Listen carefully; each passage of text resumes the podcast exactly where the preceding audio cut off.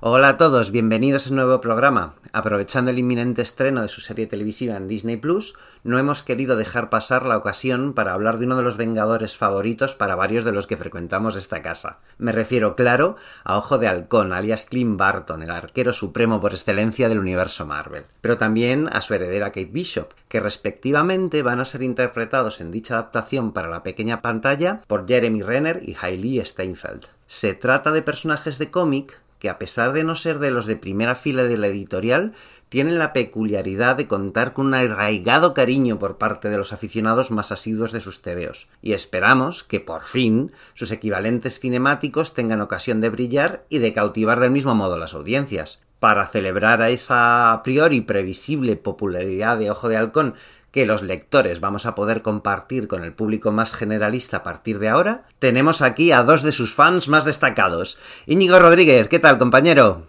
Saludos y certeros. Bienvenidas a todos.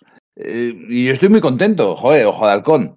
Eh, si tengo que quedarme con algo del personaje, y sé que son, es, un, es un gusto adquirido que tenemos unos cuantos, es que es el personaje que le gusta a los fans de los Vengadores. Sí, ¿verdad? No al fan del, no al fan del Capitán América, al fan del universo Marvel, al fan de los Vengadores le gustan Ojo de Halcón, la visión de la Bruja Escarlata, o al menos tal como entiendo yo a los Vengadores. Sí, porque es como que a decir, a mí me flipa Iron Man, ¿no? Pero me flipa Iron Man, pues porque me flipan los TVOs de Iron Man. Pero si tengo que pensar en, en Vengadores, pues sí, efectivamente, eliges un poco dentro de ese grupo y, y Ojo de Halcón, Clint Barton tiene una, una gracia especial, ¿verdad? Es que es. Eh, solemos hablar de personajes poliédricos, pero desde luego este es un personaje eh, con muchos puntos de vista y además es, es, que es muy humano y es lo bueno que tiene. Es el, el tío más humano de los Vengadores de su gracia, es un, es un dado de 20 de, de, facetas este tipo, ¿verdad? Pedro Monge, bienvenido de nuevo al otro lado de los controles de la sala, ¿qué tal? Buenas, aquí estamos, eh, decías, para hablar uno de nuestros Vengadores favoritos. Bueno, es mi Vengador favorito y lo llevo más allá, es mi personaje Marvel favorito. ¿no? Sabía yo, sabía bueno, yo. Así que bueno, pues eh, con ilusión, con el conocimiento desde ya de que no vamos a poder abarcar todas las apariciones carismáticas, todos los grandes momentos de Ojo de Halcón, de Clint Barton, porque son muchos a lo largo de, casi 60 años. Pero bueno, muy contento de hablar de él, ¿no? Es mi personaje favorito en DC, mi personaje favorito es Nightwing, comparten varias características, ¿no? Es, eh, no dejan de ser personajes sin poderes, personajes donde la puntería y las armas es una característica principal. Son rebeldes sin causa, líderes mmm, por obligación en muchas ocasiones, no porque ellos lo, lo ambicionen derrochan carisma, tienen un pasado del circo los dos, eh, se les dan más o menos bien las mujeres, tal, no sé qué, son guapetes, vamos, que son como yo. Entonces, pues, pues nada, muy, muy contento de, de, poder hablar de, de, Ojo de Halcón, no tanto de Kate Bishop, yo, bueno, desde ya eh, no es un personaje, no es un personaje que, que, que me chifle, vamos, no, por, por varias razones, no, no, no, lo detesto, pero vamos, no, no ha, ha tenido hasta ahora. No, no, ha calado en ti del mismo modo, ¿no? Sí, no, no, bueno, pues sí, la, el primer año de Yo Jóvenes Vengadores está muy bien y tal, pero y comparte rasgos con Ojo de Halcón, que por aquel entonces no, no está presente y tal, pero no, no es un personaje que visto que me, que me chifle, ¿eh?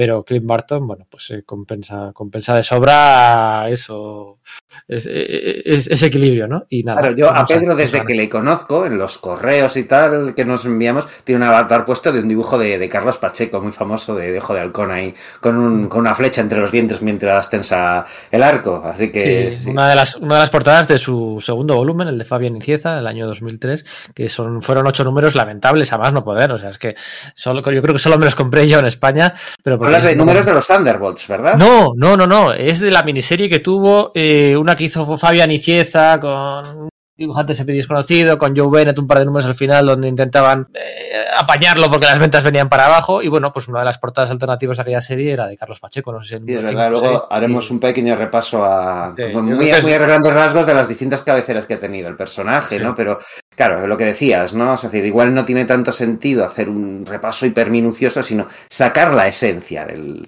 del personaje, sacarla a relucir y pasarlo bien grabando y esperando. El es, el, es, es, el trásfuga definitivo del universo Marvel, sí, ¿eh? O sea, es, un, es un canteo, de... sí, sí, sí, este chico. Es un culo inquieto, ¿verdad? Es un personaje que, que no vende.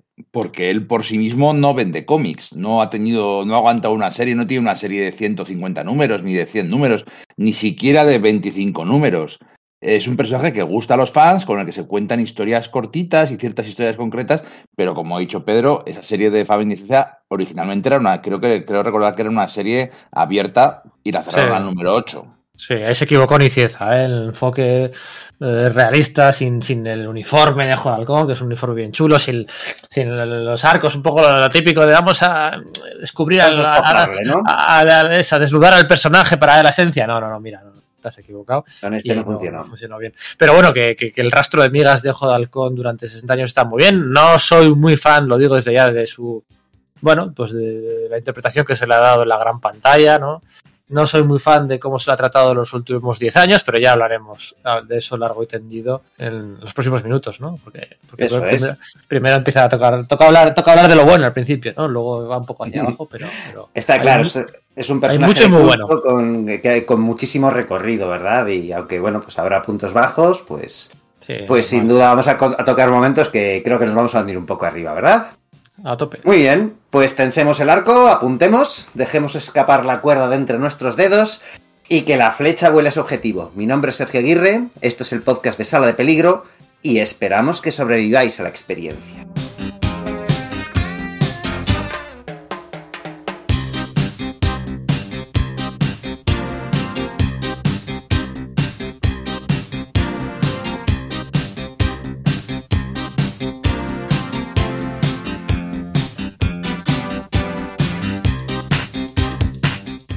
Bueno, a ver, pues como íbamos diciendo al principio, al ser un personaje de larga trayectoria, este programa pues podría convertirse en un wikipédico repaso cronológico del que, jo, pues me gustaría oír en una medida, ¿vale? Mm. Ah, pero sí que creo que es interesante ir marcando cuándo surgen algunos de los aspectos más, pues más característicos del personaje, ¿no? Cuando nace, cuando sucede tal, así que si os parece, tiramos un poco por la vía del medio siguiendo un poco así el hilo temporal desde que surgió el personaje y tal, y nos detenemos ahí, pues donde aparezcan algunas características, no sé, que merezcan más la pena resaltar y que nos, nos saquen el jugo, ¿no? De este arquero. Pero antes que nada, sí me gustaría lo que decíamos, ¿no? Vamos a pasarlo bien y yo creo que aquí hay motivos para pasarlo bien, para celebrarlo, somos muy fans del personaje, en concreto los tres que estamos, ¿no?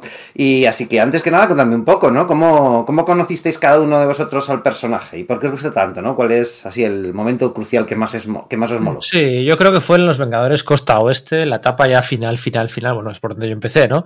En la etapa final de, de, Roy Thomas y previamente lo, bueno, el primer encuentro con Ojo de Halcones en mi segundo cómic, en el primer número de Operación Tormenta Galáctica. Pero ahí ¿Ahí era ojo de halcón o hay truco? Claro, claro, claro. Ahí ya es ese, rebelde inconformista con el liderazgo del Capitán América, que tal, que no sé qué, que, ahí repetían la, Bueno, pues editorialmente se repetía y se intentaba repetir el éxito de la guerra Kree Skrull y hacían pues esta guerra Krisian, ¿no? Y bueno, pues había que ir a la galaxia Kree, pero este tío con arcos y con flechas, ¿no? Tal, entonces repetía y tomaba el suero de, de Han Pym y se volvía a Goliath y entonces le hacía cambiar de opinión al Capitán América y en detrimento del usagente, aquellas peleas que tenía con el usagente desde, el, principio, ¿eh? Desde el principio la serie de los guacos, ¿no? Que, bueno, pues Ojo siempre había criticado a, sus, a, los líderes de sus equipos y ahora le tocaba ser el líder y veía que, bueno, que no era tan fácil, ¿no? Y entonces se invertían los roles y tenía un Capitán América Minion, que en, John Walker, ¿no? El usagente, que, que es el que le,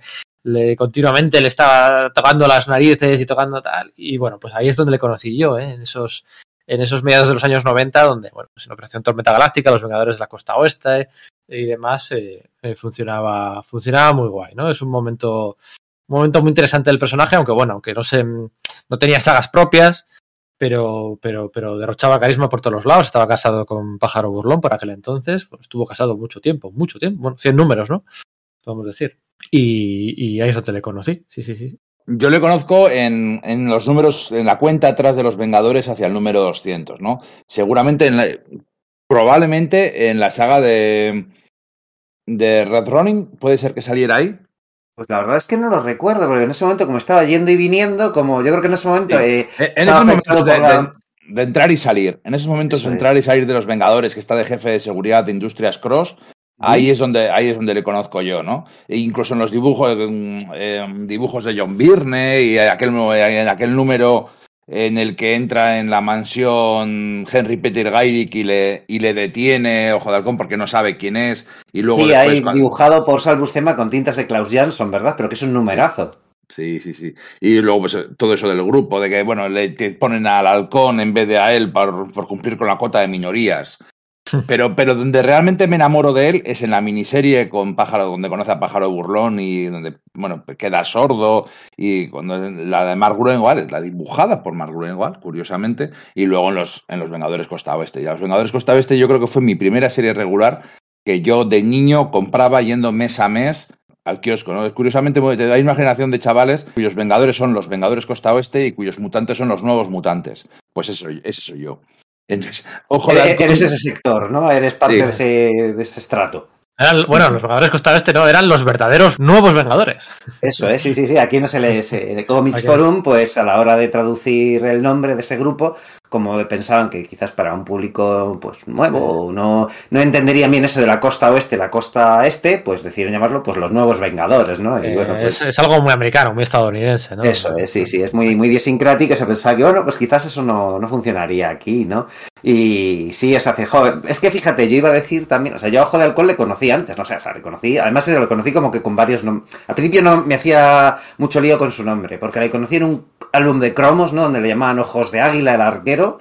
Luego en un poco de estos de Bruguera, ¿no? De, que eran pues historias de Spider-Man, pues este- en este caso pues eran de Marvel, Twin- de Marvel Team Up, perdón. Entonces ahí aparecía, y ya sabéis que, bueno, pues Bruguera, en es- especialmente en esos poqueteases, no solo abreviaba muchísimo los diálogos, sino que además algunos nombres los cambiaba. En vez- Iron Man, o el hombre de hierro, pasaba a ser el Vengador, que parece que tenía menos caracteres. Y Ojo de Halcón pasaba a llamarse Aníbal, ¿no? Con H. Entonces, pues yo tenía mucho lío con, con él, ¿no? Y ya luego le dieron- Aníbal. Con H, ¿sabes? Le pusieron Aníbal con H por la, por la H de la, de, la, de la frente, cosa que en ese momento ya me encajó, porque yo no entendía, por aquel primer cromo por el que le conocí, por qué ese tío llevaba una H en la frente, ¿sabes? O sea, era como, no, no entiendo nada. Entonces, bueno, pues ya luego le, sí, le conocí, pues eso, en, el final de la saga del Imperio Secreto, de Steve Engelhart y, del Capitán América, quiero decir, ¿no? Cuando es el que un poco canaliza lo del nómada, y ya, bueno, pues luego los Vengadores, y sí me gustó mucho. A mí quizás el momento que más me gustó suyo fue en la saga de Korvac, cuando él, que no tiene poderes, estando derrotados todo el resto de los poderosos Vengadores, consigue vencer por una combinación de suerte, esfuerzo y sagacidad ahí al, al coleccionista, ¿no? Que era un- ahí se revela que era un ser cósmico, ¿no? Ojo, has- me has, ah, me has preguntado, nos has preguntado la, la primera vez que le descubrimos, no la que más nos gustó. He preguntado las dos, las dos Ah, cosas. vale, vale, vale. La que más nos gustó, no. Yo para mí, o sea, me gustó mucho, mucho, mucho, mucho la, la, la etapa de los guacos, ¿no? Sobre todo, bueno, Engelhard, la parte de Roy Thomas y demás. Pero bueno, si tuviera que quedarme con una, con una etapa, ya me, me, me- voy a casi al, al- al nuevo siglo, ¿no? A, la etapa de Thunderbolts, ¿no? Esos. Claro, esos hablar más que de un momento, de, o sea, de una etapa de, de un momento, no una escena que digas, ¿cuánto mola este tío? ¿No? O sea, del que dices, venga, o sea, derrocha carisma, ¿no? Así, Sí, eso, hombre, eso ya, pues eh, a mí me gusta cuando vence a Iron Man en el crossover con- de Vengadores contra Defensores, aunque lo ven, aunque lo vence de forma un poco guarra, ¿no? Porque, bueno, al final pone en peligro la vida de gente y para obligarle a Iron Man a, a tener que ir a salvarlos, ¿no? Y se escapa él con uno de los de los de los premios y tal, ahí me gustó mucho, en JLA Vengadores Ah, me gusta Ahí mucho. hace trampas, ahí hace trampas el guionista, porque Iron, Iron Man le mete con varios rayos repulsores y el tío dice, ay, ay, me ha dolido, pero sigue adelante. Claro, Ahí pero yo creo que al guionista de los Vengadores le suele pasar lo mismo que nos pasa a nosotros, a sus fans de, de culto, ¿no? Que es que también es fan de Ojo de Halcón, ¿no? Es lo mismo que Batman, porque Batman siempre gana porque, joder, el guionista está de su parte, ¿cómo no estarlo, no? Y no sé, o sea, de- por ejemplo, también eso de que vence al coleccionista, pues, pues sí, ahí hay trampas. Pero cuánto mola, ¿no? Cuánto mola luego, ¿no? Es un personaje que solo funciona con las trampas, Sí. porque solo funciona dentro de la lógica del TVO de superhéroes. Justo. Porque literalmente es un tío con, una con, con un arco y unas flechas que va dando por ahí saltos y que siempre está en el momento necesario. ¿no? Eh, eh, llega un momento en que los dioses y los poderes y la supertecnología eh, no sirve de nada y un hombre es el indicado para lanzar una flecha y hacer el, el- disparo imposible o la jugada arriesgada o la locura total. Funciona pues siempre por, por arte de guion y porque de hecho eh, lo que decía de que es el personaje que le gusta a los fans de los Vengadores Eh, porque, porque cualquiera que lo analice es como un tío con unas flechas que pinta ahí con esos superhéroes, con esa gente tan poderosa, así es, es irrelevante.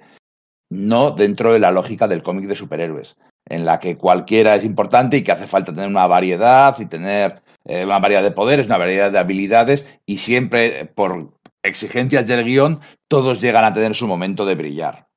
¿Sabes cuál me gusta mucho, mucho, mucho, mucho, mucho, mucho, mucho? Y un cómic en el que además también sale Kate Bishop, eh, eh, de los Jóvenes Vengadores. Uno de los números de la miniserie Fallen Son que hizo Jeff Loeb, con concreto con John Romita Jr. Eh, sé que es esta miniserie de cinco números que salió tras la muerte del Capitán América después de Civil War, era una miniserie explorando pues las distintas fases de, de, de, del duelo, ¿no? La negación, la ira, la, eh, aceptación, eh, dibujada por, pues, el primer número, no sé si era Lenin Francis Yu, luego estaba el funeral, lo hacía John Casada, y pues lo, los mejores dibujantes de aquel momento de la, de la editorial. Y el número de, de John Romita, con, con, creo que era el número 3, era de un ojo de halcón recién regresado de la muerte, de cuando había estado muerto, os acordados, después de Dinastía de M, y Iron Man estaba eh, desesperado, por decirlo de alguna forma, intentando encontrar a una figura que pudiera vestir el traje del Capitán América, que pudiera sí, verdad, tomar como muy adecuado, ¿no? Sí, tomar, bueno, pues el relevo de, de, de Steve Rogers como icono, Centinela de la Libertad, eh, barras y estrellas, y durante unos segundos esa persona es Clint Barton, es Ojo de Halcón, y, y, la verdad es que está muy bien escrito, encaja muy bien con, bueno, pues con la trayectoria de los personajes. Aparece por allí eh, Kate Bishop, es la primera vez que hay esa iteración, ¿no? Porque Ojo de Halcón muere en Desunidos, luego tenemos toda la etapa de Jóvenes Vengadores de Jimmy Cheung y Alan Heinberg, y luego aquí cuando regresa es la primera vez que le ve a su, a su sucesora, ¿no? Que sin, sin, él, sin él saberlo. Y es un número que está muy bien. Creo que es el número 3 de Fallen Son, del hijo caído, de Jeff Loeb y de, y de John Romita Jr. Y verá, verá, bueno, a Clint Barton vistiendo el, el, traje del Capitán América en unas escenas con, hablo de memoria, con lluvia, como no podía ser de otra forma con John Romita Jr. Ese cómic está muy bien, por decir uno del, del siglo XXI, que no hay muchos. Sí, porque parece que siempre nos, incluso no ya con solo Ojo de Halcón, sino que en general siempre nos retrotraemos ahí a, a etapas, a décadas muy pasadas o las, las, décadas en las que conocimos a los personajes y sí que hay que reconocer que a veces pues se hacen grandes tebeos con, con ellos, que, los que parece que no, le, no los reconozcamos lo suficiente, ¿no? El nombre de Jeff Loeb siempre arrugamos un poco el morro cuando vemos que un tebeo suyo anda por ahí y luego, oye, pues te llevas ratas sorpresas, ¿verdad? Bueno, a ver, que, viéndolo de épocas pasadas, ¿quién de vosotros se anima a contarme un poco ahí cómo, cómo empezó el, la andadura del personaje en Marvel? ¿En qué año surge? ¿En qué circunstancias? ¿En qué colección? ¿Cómo? ¿Cómo? ¿Cómo? Contadme un poco. Venga, ya lo cuento yo. Eh, esto seguramente lo sepa la mayoría de la, de la gente, ¿no? Ojo de Halcón. Eh, sus orígenes están en la serie regular de Iron Man. Serie regular que no de Iron Man, pero que no se llamaba así, se llamaba Tales of Suspense, debuta el número 57 en septiembre de 1964, unos poquitos meses después del debut de La Vida Negra, de Látigo Negro, de Gárgola Gris, de, hay unos conceptos de la mitología de Iron Man y de los Vengadores que, aparecen en esa serie de Tales of Suspense que pronto compartieron eh, Iron Man y el Capitán América antes de tener sus respectivos volúmenes 1, ¿no? Eh, en, en el ya no, Pedro, por, por, ponerme tonto, yo creo que Látigo Negro debuta después, porque yo creo sí, que sí. ese TVO lo, lo, lo, lo, leí de niño, está dibujado por Jim Collan, y yo creo que a que Ojo de Halcón, eh, si no me equivoco, el creador gráfico es todavía Don Heck, ¿verdad? Sí, sí, sí, no, me refiero que, que en esos números que, que sí se, habla, etapa, ¿no? se habla poco sí. de ellos, ¿no? Tales of Suspense hasta el número 100, bueno, 99, 100. Ahí aparecen muchos conceptos de, de, de, los Vengadores y aparece Jarvis, aparece curioso porque Jarvis aparece, eh, lo tenemos asociado a la mitología de Iron Man, ¿no? Pero Jarvis aparece en el complemento del Capitán América dentro de la colección que compartía el Capitán América y Iron Man. Debutan un montón de conceptos de villanos, de enemigos, de la vida negra y Ojo Halcón, ¿no? Debuta allí, pues, un poquito engañado por la viuda para enfrentarse a Iron Man, tal. Bueno, se dice, ¿no? Que... Cómics Stan Lee y Don Heck, ¿verdad? Uh -huh. Eso, es, eso es. Eso es. Sí, o sea, estaría también por ahí Larry Lieber, porque solía eh, ocuparse de algunos de los primeros números de Iron Man, pero yo creo que en este en concreto, de, en el que aparece de Ojo de Halcón, el 57, este que dice Pedro de 1964, es, vamos, la autoría de los diálogos es del todo de, de Stan Lee, ¿verdad? Además, bueno, curioso sí. porque eh, ya desde el principio se ve que tiene un gran ego, pero no. mm, O sea, es eh, es un tipo que pretende ser un héroe, pero que es, eh, por un pequeño malentendido pasa de lleno a la fila de los villanos, ¿no? Sí, eso se- luego se ha contado mil veces por flashbacks, ¿no? Que empezó como un villano, que empezó como. Bueno, a ver, empezó como un villano. Hubo un malentendido en su primer cómic. O sea, un villano. No, no- empezó como un villano. O sea, no me lo compares a Mercurio o a la Bruja Escarlata o a Pícara o tal. Bueno, sí, ah, la redención de Ojo de Halcón. Bueno, redención, o sea. eh, Desde el eh, principio eh, tenía buenas intenciones, es así, o sea, ego, Eso pero buenas intenciones. Él pretendía ser un superhéroe, Eso vaya. Eso es, el, el medio engaña a la vida negra, que sí que podemos decir que empezó como una villana y tal, no sé qué. Pero vamos, que, que, que no pasa de ahí, ¿no? O sea, lo cierto es que, que tampoco diría yo que, es, que empezó como un villano, ¿no? Y pronto pues va teniendo oportunidades hasta que, hasta que, bueno, pues hasta que en el número 16, el clásico número 16 de los Vengadores, en el que la Bruja Escarlata, Mercurio y Ojo de Halcón sustituyen a Han la Avispa, Thor y Iron Man en, la, en las filas de los Vengadores, ¿no? Y eso le da una exposición mediática en una de las cabeceras más importantes de la editorial, ¿no? O sea, eh, es curioso porque, porque esto eh, parece mentira hoy en día, ¿no? Pero la razón real por la que hubo ese shake-up, ¿no? Esa, esa, ese cambio radical en la alineación de los Vengadores era porque Stan Lee recibió durante el primer año y medio de la colección de la serie, eh, de, la serie, recibía cartas de los, de los, de los aficionados, claro, una media de edad más baja, ¿no? Cartas y cartas. Oye, ¿cómo puede ser que Iron Man salga en su propia serie y salga en la colección de los Vengadores? No se entendía que un personaje pudiera estar en dos sitios a la vez. O sea, ahora que aparecen Sobre- personajes. Sobre todo si en, un, si en un episodio de su serie resultaba que tenía que viajar pues, a Vietnam o Thor a Asgard. Es como, no, no, no puede estar Claro. en ese número. Y de hecho, al principio Stan Lee trata de engranar esas cosas y se ven pues como que, que echan temporalmente a uno, ¿no? Por no haber acudido a una reunión y cosas así. Pero claro, es un lío de narices hacerlo, ¿no? Sí, sí, sí, pero cartas tras cartas tras cartas. Oye, esto no puede ser. Y al final, pues se lo Stan Lee tiene que quitar a los cuatro y deja al Capitán América porque la serie del Capitán América, el, complemento de donde apare- aparecía el Capitán América, estaban las- la mayoría de las aventuras estaban protagonizadas en la Segunda Guerra Mundial por aquel entonces. Y eso sí que era como más fácil de encajar, ¿no? Encajar, ¿no? Uno es un flashback y los Vengadores eh, eh, el presente. Y esa es la razón por la que, bueno, pues eh, eh, le sirvió a eh, aparecer ahí, ¿no? Y bueno, pues nada, ese carácter mm, siempre insatisfecho con, con el líder, rebelde sin causa, cabezón a más no poder, pues es lo que le dio, lo que le dio ese, ese carisma eh, que tanto gustó a los aficionados, ¿no? Poquito después llegaría Roy Thomas, llegaría John Buscema y la serie pues fue creciendo cada vez más, creciendo bueno, en tramas más, más, más, más, no más adultas, pero sí con más enrevesadas, con un continuará más sencillo, donde se cambiaban los orígenes de los personajes, donde, donde nada, nada era permanente, donde pasaban por ahí Hércules, el Caballero Negro, eh, eh, la Bruja Escarlata y, la, eh, y Mercurio desaparecen de la serie, entonces ya eh, el Capitán América también desaparece de la serie, entonces ya ah, resulta que, eh, bueno, pues ya es- llega un momento en el que ya ser protagonistas, ¿no? Claro. Eso es, eso es, ojo de halcón, ¿no? De hecho, la, mayor, el momento de toda la etapa de los Vengadores en el que hay una alineación menos poderosa, o sea, digamos, el punto más bajo de la historia de los Vengadores, quitando después de Onslaught, que era solo la vida negra, pero bueno, habían muerto todos. Es una, una parte de la etapa de Roy en las que Ojo de Halcón, la avispa y, y Han Pym eran los tres únicos héroes del, del grupo, ¿no? O sea, que, que, bueno, pues había que contar historias con, con ellos y funcionaba bastante guay. A mí, pues, Sí, a mí me parece que está muy bien toda, toda esa etapa. A veces parece que cuesta, que hay que contextualizar, especialmente por el dibujo, que parece tosco, ¿no? Esa etapa de, pues con Don Heck, que a mí me parece un grandísimo dibujante, pero es verdad que ahí eh, cuesta... A mí me gustaba mucho de pequeño, pero hoy por hoy es como raro, ¿no? Ya luego cuando llega a Busté más genial. Pero oye, yo creo que ya has tocado varios puntos que, que me gustaría que comentásemos que son pues importantes para, para con ojo de halcón, ¿no? Y que ya se ven en toda esta primera etapa, ¿no? El primero es, bueno, pues la viuda negra, ¿no? Las relaciones con las mujeres que tiene Ojo de Halcón, ¿no? Que empiezan, pues eso, pues con Natasha, pero parece que también tenga ahí unas banderas puestas por Wanda, bueno, Maximoff, Magnus, Lensher, eh, barra lo que, lo que toque hoy por hoy, su matrimonio con, con Mockingbird, ¿no? Con, con Pájara Burrón, con Bobby Morse. Y también tuvo una pequeña relación eh, con la avispa, ¿no? ¿Qué, qué me podéis contar de, de, ese, de esa facetilla, ¿no? De, de Ojo de Halcón, porque parece que sí que la han definido bastante, ¿no? Por ahí. Y con, y con Meteorito, ¿no? En la serie de los. Es verdad, sí, sí, sí, sí, con Carla Soffen, es joder, había olvidado eso, es cierto. Y, sí, sí, y sí. con Spider-Woman.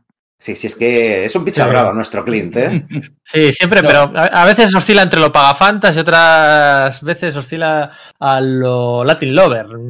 Sí, al Latin Lover incluso chungo, ¿no? Porque hay momentos en los que se le pone a, a, Wanda, que Wanda está secretamente enamorada de la visión, y le dice, bueno, chica, ya está, eh, eh, acabo de decir que, hay campanadas de boda en tu, en tu futuro, ¿no? Como asumiendo que Wanda, por supuesto que los vientos por él, ¿no? Sí, muy cansino, muy cansino esas, esas reincidencias, ¿no? Ya te han dado largas mil veces, tío, déjalo, ¿no? Eh, por cierto, lo del romance con la avispa, es la razón por la que luego ocurre el Dinastía de M eh, y, el, y el de Sonidos de, Vengadores, ¿no? ese, romance ese romance con, con, la avispa es la razón real.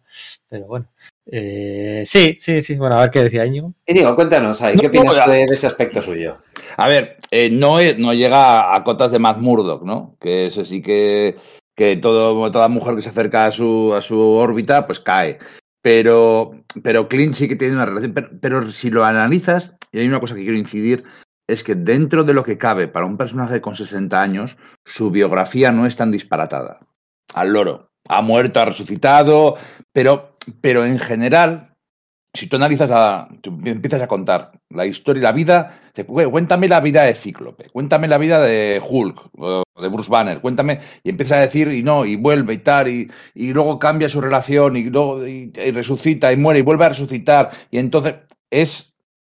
Obviamente, ya son como muchos volantazos, ¿no? Este obviamente, es fantasía, pero es pero es un sinsentido. Sin embargo, le puedes contar la historia de Jodalcón sin tanta complicación. Eh, em, arquero de circo, quiere ser un héroe, por un error acaba de enemigo de Iron Man, entra en los Vengadores, durante mucho tiempo es Vengador y luego va entrando y saliendo porque es un cabezón y su relación con las mujeres no es tan diferente, ¿no? Eh, la viuda negra le, come, le engaña porque es, que es literalmente la viuda negra, es la femme fatal por definición y él, él, es un cabeza de chorrito. Tiene gracia pues, esto de la viuda negra, además, que le come la, la olla porque la, y has mencionado antes a Matt Murdock y claro, hay un momento en que la vida negra se lía con, con Matt Murdock, ¿no? O sea, es decir, que, que ya también es de armas tomar, ¿no? Bueno, por supuesto, por supuesto. Natasha. Y con Iron Man. Claro, es que. Tampoco las relaciones de Ojo de Halcón han sido una característica que, hayan que haya definido mucho al personaje, ¿no? O sea, no, pero precisamente es eso, ¿no? Es como el, el hecho de que es lo mismo que lo que decíamos antes de no tener poderes, ¿no? Parece que, que es como el, el eterno segundón, por así decirlo. sí, pero bueno, por, decirlo así, los 70 se los pasa enteros soltero. Los 80 se los, se los pasa con pájaro burlón. Luego ya en los 90 sí que picotea un poco de aquí y de allá. Y en los 2000, pues bueno, eh, eh, sale con sale con, con Spider-Woman. Luego ya en los 2010, pues tiene la serie de Matt Fraction en la que, bueno, se, se, le caracteriza de esa forma, pero no tiene muchas más. O sea, para ser un adulto funcional que lleva soltero un montón de años, no, tampoco es para tanto. O sea, lo que pasa es que, claro, al final tampoco tiene tantos cómics. es curioso, ¿no? Como esto, esto, esto de, Bueno, esto realmente no fue cosa de Josh Whedon, ¿no? Esto fue cosa de Mark Millar, ¿no? En los Ultimates, de darle esta familia secreta a espaldas de su vida como espía, como agente gubernamental o como miembro de los Ultimates o de los Vengadores. Eh, eh, a mí me costó mucho, al menos lo entendía en los Ultimates, ¿no? Entendía un poco la razón, porque además luego se los cargan a todos misericordiosamente ahí eh, unos tras otros, ¿no? Pues para crear el conflicto. Y, ese, segundo acto de la película de la era de Ultron, yo entiendo lo que quería hacer ahí Whedon y tal, y, bueno, pues esos momentos tan íntimos que se le daban bien. Pero, pero fíjate, fíjate la diferencia, fíjate la diferencia. Mark Millar le da una familia para poder matarla para motivarle para la venganza. No le importa la familia, no caracteriza. No, no, para nada. ¿Te acuerdas de sus nombres? Claro, es que. les presenta para poder matarlos y ser guay de ¡ay, qué mala la viuda negra que les mata! Y, y luego él se vaya a vengarse de forma badass, porque, porque mirar, no le importa Ojo de Halcón y el Ojo de Halcón Ultimate no tiene absolutamente nada que ver con Ojo de Halcón. De hecho, el Ojo de Halcón Ultimate mata a la viuda negra Ultimate cuando esta está en una, en una cama de hospital paralizada porque con los nanites aquellos de, Tony Stark, o sea, está paralizada, tiene el cuerpo paralizado completamente y va el tío, entra en la habitación del hospital y le lanza unas flechas y adiós. es que más sangre no, no podría ser. Claro. El, problema que tiene el ojo de halcón de las películas es que su personalidad típica eh, ha usurpado Tony Stark el, el, Iron Man, el Tony Stark de Robert Downey Jr. tiene mucho de ese ojo de halcón. Entonces, si metes otro personaje rebelde, contestatario, pasota, eh, guay, que, claro, es que el Tony Stark original de los cómics no era así. Era un tío mucho más serio, mucho más centrado, eh, a diferencia del de, Downey Jr., que, tira de otras fuentes. Eh, claro, es, se, se, vuelve irrelevante. Entonces, ¿qué hacen en Los Vengadores, en, en las películas? Pues tiran un poco del Ultimate eh, para hacerle que sea el espía, bueno, sí, el agente de Sears y tal, y meten lo de la familia porque es un concepto diferente, ¿no? Ese superhéroe casado, con hijos, que vuelve. La mejor escena de la era de Ultron es cuando van a la granja y se le ve, pues de esa forma, ¿no? Luego, a posteriori, es utilizado eh, de otra, pero de otra forma, el que haya perdido su familia y se reutilizan la, todas las ideas. Al final eh, es una granja de ideas los cómics para las películas. Se utilizan de otra forma, sin embargo, acaba, de, acaba bien, por suerte, en Endgame. ¿no? Sí, Como lo que pasa es que ese segundo acto, ese segundo acto de la peli que ahí es donde más, más, más tijera se mete, ¿no? Eh, porque a Whedon se le fue de la cabeza, ¿no? Tenía que ser todo más grande, más grande, más grande, más grande, más caro, más grande, más. Y, y, ese segundo acto, ¿no? Que ahí mete mucha tijera, sobre todo las escenas de Thor, ahí por las cuevas, ¿no? Para tener la catarsis de las gemas y demás ahí algo ahí me chifla, baja, baja el ritmo demasiado, no. Pero bueno, es, es importante, ¿no? Es parte del conflicto, sobre todo entre el Capi y Iron Man. De todas formas, o sea, la, la, las 100 primeras apariciones de Ojo de Halcón, las 100 primeras, 95, bueno, 90, son la colección de los Vengadores. Sí, eso es. O sea, es que en, en, Iron Man yo creo que apareció tres veces antes de, de unirse al, al, grupo, ¿verdad? Algo así. Por eso, tres veces. En el 57, en el 60 y en el 64. Me refiero a los números. 57, sí, sí, 60 y 64. Ya está, tres veces. Y ya de ahí salta el Vengadores 16. Y luego te plantas 100 números para adelante y quitando algunas cositas, la colección del Capitán América, un no sé qué en el. Supongo, supongo, que ahí estaría el crossover con los X-Men, el primer segundo crossover con los X-Men. Y algún número de, de Namor no hay nada más. O sea, 100 números hasta que se pira enfadado, enfurruñado, porque Wanda no le hace caso, hasta que se pira en dirección a los defensores, que es a la altura, pues la guerra de los defensores con el número 120 algo, puede ser. No, antes, los, 110, una cosa así. Bueno, sí, por ahí. Por bueno, ahí. No, sí, bueno, lo que sea. Eh, son 100 números de los que salen 99, o sea, tienen muy pocas apariciones fuera de, de la colección de los Vengadores, algo que luego va a ir cambiando poco a poco. Mm, pero eso, se había convertido en uno de sus personajes centrales, ¿no? Sí. Mira, eh, hay otra cosa que también me interesa de lo que, de lo que hemos estado hablando, ¿no? Que es el tema de que, bueno, pues se le se tiene la idea de él de ex villano, ¿no? Por esa confusión que apareció en, vamos, en, en, la primera vez que fue presentado en un TVO, ¿no?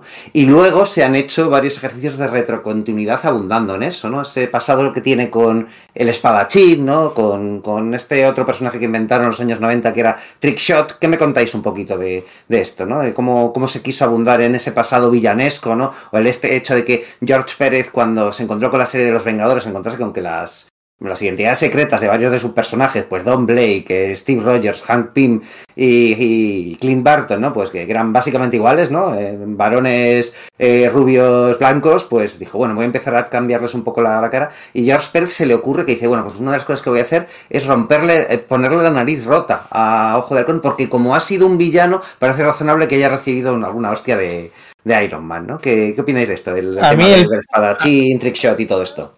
A mí eso no, nunca me ha gustado, ¿no? Esos ejercicios de retrocontinuidad, no retrocontinuidad, sino de flashback, ¿no? De recrearse sí. un poquito en ese pasado, la parte cirquense, la parte con el hermano, la parte con el espadachín. Yo admito que esa faceta del personaje a mí no me llama nada. Estuvo bien la primera vez que, la primera vez que se hizo, ¿no? Porque, bueno, lo hizo más lo que hace antes de empezar a, bueno, a inventar el Adamantium, a inventar al Escuadrón, al Zodiaco, eh, todo aquello, ¿no? Y, y, y y irse a una rama más cósmica de, la serie, ¿no? A partir del número 66, 67, pues se, se dedica unos números a reinventar a Hampin, ¿no? Convirtiéndolo en la chaqueta amarilla, la boda con, la avispa y tal. Y luego dedica unos números, curiosamente sin John Buscema, ¿no? Porque ahí estaban Jane Colan, Barry Wilson Smith, tal Buscema. Dedica unos numeritos a, a redefinir, bueno, redefinir o a definir, que tampoco cambia nada, ¿no? A, Ojo de Halcón lo cambia entero de pies a cabeza, ¿no?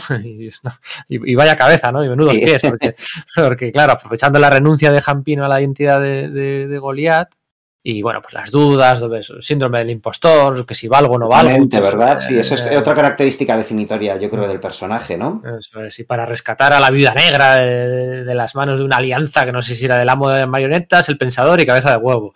Eh, eso es, eso es. Sí, sí, un, un, crossover que tenía ahí en el aire Roy Thomas que se veía pues en la serie de Submariner, en la de Hulk, eso. aquí, ¿sabes? Ahí, variadamente. Uh -huh. Eso es. Entonces, para rescatar a la vida negra, que tardó en ser vengadora eh, un montón de tiempo, a pesar de que orbitó la, la, al grupo mucho, eh, pues nada, pues toma el suelo de el, el, el suelo de Hampim y, acaba siendo, pues eso, eh, eh, el nuevo Goliath, ¿no? El segundo Goliath.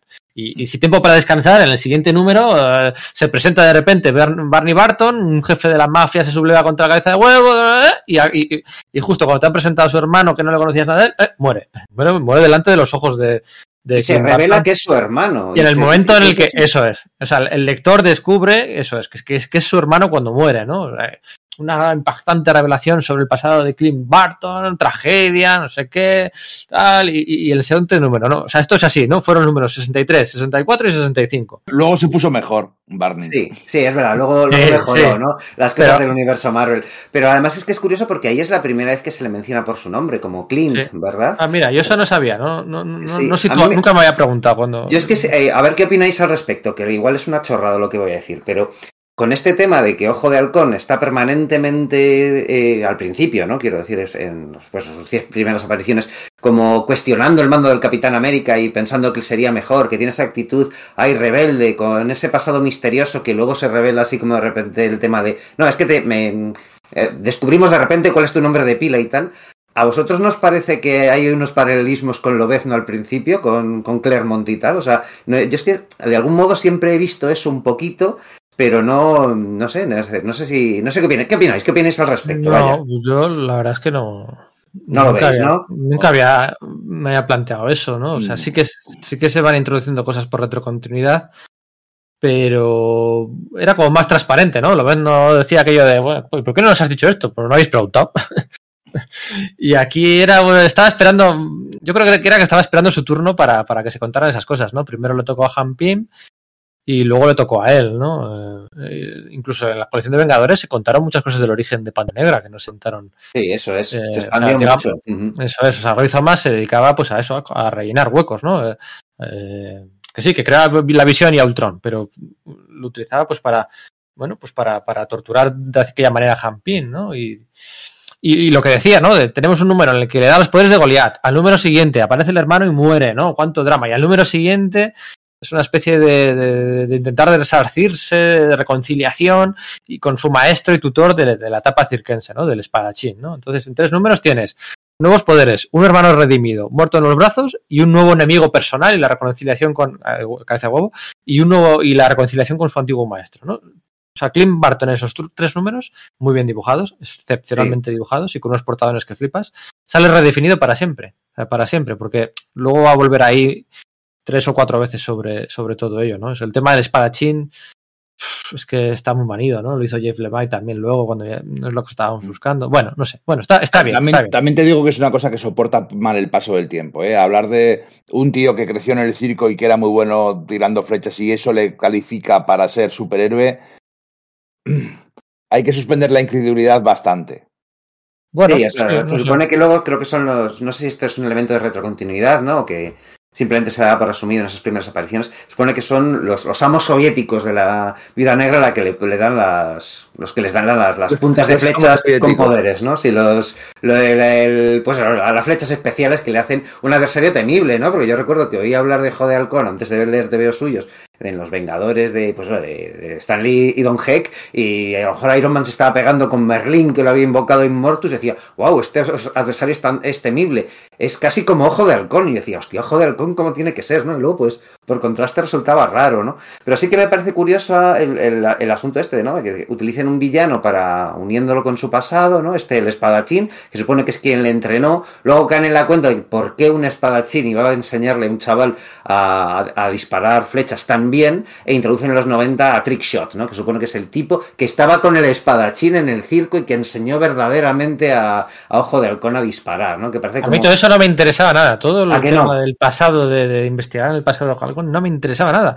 Yo lo que quería era contar historias en el presente y, mirar para adelante. Es el que, enfrentamiento con el, con el Capi, ¿no? Y lo que decías, como ese roce que tiene con, pues, con, con, él y cómo luego se le cambian las tornas cuando llega a los Vengadores Costa Oeste y vaya, él le toca ser el líder y, y dice, jo, pues esto no era tan fácil, ¿no? Y luego encima le sale otro, es que es eso, es que como que una simetría perfecta el, hecho de que le salga el usagente, que al fin de cuentas es un Capitán América de los años 90 y se inviertan los lugares, ¿no? O sea, sea, sea el usagente el que está cuestionando el liderazgo de... El, el liderazgo y tirándole los tejos a, a, la, a, la, a la mujer, bueno, mujer, sí, todavía era mujer, pero que estaban pasando por una crisis un poco así matrimonial y el usagente le tiraba los tejos. O sea, yo recuerdo una portada ahora mismo, si cierro los ojos, recuerdo una portada del usagente y Ojo de Halcón peleándose en, bueno, en, el, en, la costa, en la, la, playa, al lado de la, sí, la, sí, sí, la base la que tenía.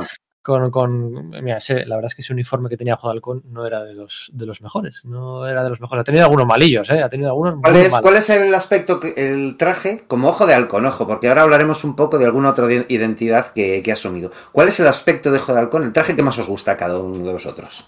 El simétrico, tiene que ser simétrico. Cuando ha llevado una malla en un brazo izquierdo, que es bueno, es lo propio de los arqueros, ¿no? Una malla en el brazo izquierdo y el brazo derecho al aire. De, eso a mí no me ha gustado nunca. Eso sí, tiene que ser simétrico perfecto. Simétrico perfecto. La simetría a ti no te ha sentado bien. No, la simetría no me gusta nada.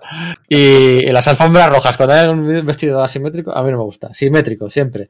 Y nada, pues el clásico, por muy ridícula que sea la faldita eh, bueno, rosa, morada o violeta o yo qué sé, como... Eh, me da igual, pero me, me gusta la faldita y, y, y, ya está, ¿no? El de sí, Bagley, el de Os Pérez, ¿no? El relanzamiento de los 90. Eh, Son variaciones, me... variaciones del mismo tema. Me gusta sí. el que llevan los nuevos Vengadores cuando dicen, oye, estamos en Los Ángeles, voy a llevar las mangas al aire, ¿no? Que Pájaro de Burlón se quita también, se deja de taparse las piernas y el Hombre Maravilla se pone también un traje como más, más ligero porque en Los Ángeles hace sol. Esa versión en concreto con los brazos al aire eh, me gusta bastante. Pero bueno, en general el uniforme clásico. Porque, joder, si vas a tener un superhéroe que va tirando flechas, pues que lleve un uniforme de superhéroe. Eh, al final, el, el uniforme de Aja eh, siguiendo un poco la película, no, siguiendo los Ultimates, perdón, siguiendo los Ultimates, a mí no me hace gracia. ¿no? Sí, es, es, es, como, es, es, como, el que le puso Barry Winston Smith alrededor del, del número bueno, 100, ¿no? Eso, Después de... eso, es la infamia, es el peor traje. Es, tremendo, ¿verdad? Sí, sí, sí. Eso, Es, eso es tremendo, sí, sí, sí. No, sí, sí ha tenido algunos buenos, otros malos. Cuando lleva el carcaj colgado, el carcaj, el carcaj redondo, eso implica que la tira del carcaj que va por delante es, eh, va en diagonal, entonces ya no es sí.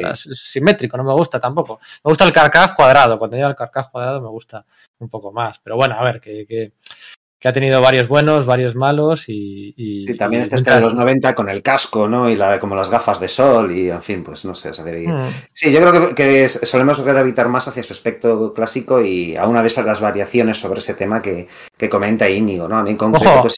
Sí. Aquí hay, una cosa, aquí hay una cosa interesante, creo que lo tuiteaba hace poco. Eh, es curioso como en la serie de WandaVision han conseguido, eh, la fiesta de Halloween y tal, han conseguido eh, introducir los disfraces clásicos, los uniformes clásicos de la Bruja Escarlata y de Visión en la pequeña pantalla. O sea, lo han conseguido. Esos uniformes se han trasladado a la, al, al, universo cinematográfico Marvel.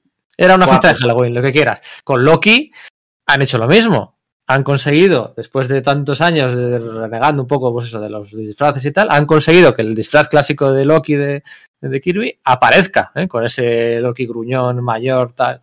En la serie de, de, de Bucky Cap han metido el, tal cual, el diseñado por Carlos Pacheco y Remender para el este. Estoy esperando a ver cómo dan vueltas, como sea, por favor, para introducir el uniforme clásico en la serie de, de Disney Plus de Juego Halcón. Bueno, yo, sea... en cambio, no, para que se rían de él, prefiero que no lo hagan. Bueno, pero como la fiesta de Halloween de WandaVision, que sea no, un flashback. A mí, me hace gracia. a mí me hace más gracia cuando cogen, y sé que me vas a pegar por esto, pero me, me gusta más cuando demuestran que una, en uniformes tan ridículos como los de Halcón y Paloma o el Pacificador, los llevan tal cual a la pantalla y consiguen que funcionen. A mí eso me gusta más, que, bueno, que, sí, que, sí. que metan un guiño o que Luke Cage coja, salga de la cárcel, se encuentre cuatro trapos, se los ponga y digo, pero ¿cómo puede ir tan ridículo? Tronco, pues porque Bueno, eras un- bueno. No sé, no sé. Yo para que se rían bueno, yo sé, que un flashback, un flashback del circo o algo, no sé, que sí, que sí, algo se puede hacer. Ojalá lo hagan, la verdad. Yo, yo estoy, estoy de acuerdo. De todas formas, eh, es en la primera Vengadores en la que lleva el traje Ultimate.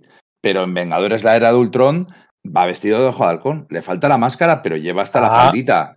Amigo, la, la máscara con la H y la, la- eso es lo que Es- quiero. Eh, a eso voy, le falta la máscara, pero en la era de Ultron va, ve- va vestido de ojo de halcón. Y en Civil War también. De hecho, lleva el, el traje asimétrico que no te gusta. Hombre, lo que has dicho de lo del circo, es decir, por ejemplo, cuando lo hicieron con el Capitán América en el primer Vengador, ¿no? Que le ponen que el traje original era parte de la labor promocional. Mira, ahí sí me funcionó. Igual si está hacen- súper está súper guapo. ahí sí me gustaría, por ejemplo. Sí, sí, sí, sí. Oye, ya que estamos en, El de, en el de los rollo- 90, el de los 90 no me disgusta, ¿eh? el de la encrucijada, la tradición, no me disgusta. El de la vida negra de la encrucijada de la tradición no me disgusta. El de, el de Wanda Maximoff de los 90 de aquellos años de Force Wars no me No disgusta. me disgusta, eso te iba a decir. Hay Ah. varios ahí que no me disgustan nada de aquella, es una, una época infame. Sí, pero luego época- diseños de personajes, quitando el de Thor, ¿no? Que con el ombligo al aire y las cadenas y tal. Que... Pero hay varios ahí que sí son chulos, ¿no? Eh, Ojo de Halcón sí que funcionaba bien con el pelo al aire, quiero decir, ¿no? Sí, Oye, que estamos con eso de variaciones sobre, sobre Ojo de Halcón y luego sus varias identidades, ¿no? Que me decís, porque hemos mencionado ya a Goliath 2, pero ha habido un par de ellas más, ¿no? Que sepamos. Unas más infames, otras menos, unas más breves, otras menos. ¿Sabéis de qué os hablo? Os hablo de, pues claro. Sí, no, paso, paso, paso. Vale, no, no nos gusta nada el tema de Ronin, ¿verdad? No, paso. No, no, no me interesa. Todavía lo de Dreadnought, pues vale, pero Sí, bueno, eh, sí, eso era necesario, ¿no? Para ese cliffhanger. Sí. No, Lo del. Dread Knight ahí, el cuando se disfrazó de un antiguo villano de Iron Man para introducirse en los Thunderbolts, quieres decir, ¿verdad? Con ese que además pi- pillaba muy a cuento porque, claro, los dos utilizaban otro, un, un elemento común, que era una especie de, de moto voladora. Entonces, como que, mira, estaba bien pillado ese engaño, ¿no? Yo también recuerdo eso, pues el, el arquero dorado este, que, con el que se disfraza para, para convencer a Steve Rogers cuando ha abandonado la identidad del Capitán América, de que, bueno, puede haber dejado de ser el Capitán América, pero puede ser un superhéroe. Así que cojo Ojo- de Halcón, se disfraza de supervillano, se inventa una identidad de supervillano llamada el Arquero Dorado, se enfrenta con él hasta que le ponen una encrucijada en la que ya Steve Rogers le desenmascara, tienen esa conversación y Steve Rogers empieza a ser el, el nómada, ¿no? Eso además lleva a otra cosa, que es que, eh, eh, que es los otros ojos de halcón, ¿no? Otros personajes que han tenido ese mismo nombre, ¿no? Porque resulta que la Tierra paralela, donde se dan lugar las historias del Escuadrón Supremo, ¿no? Que ya sabéis que es como una, pues, un, análogos en DC de la Liga de la Justicia. El arquero que había se llamaba Ojo de Halcón. Se podía llamar Ojo de Halcón porque en ese momento, cuando se produce ese cruce, eh, Clint Barton tiene la, identidad de Goliath. Entonces se encuentra con otro tío con otro traje, más feo que, que las narices, eh, que se llama Ojo de Halcón. Pero luego cuando ese tío vuelve a aparecer como Clint Barton ha vuelto a la identidad de, de Ojo de Halcón, ese tío de la otra tierra, tierra paralela, Wyatt McDonald se llama, resulta que ha asumido el alias de Arquero Dorado, que además queda bien, porque en el fondo es más parecido a Flecha Verde, ¿no? Que es el personaje al que pretende, que pretende imitar, ¿no? Claro, tiene sentido.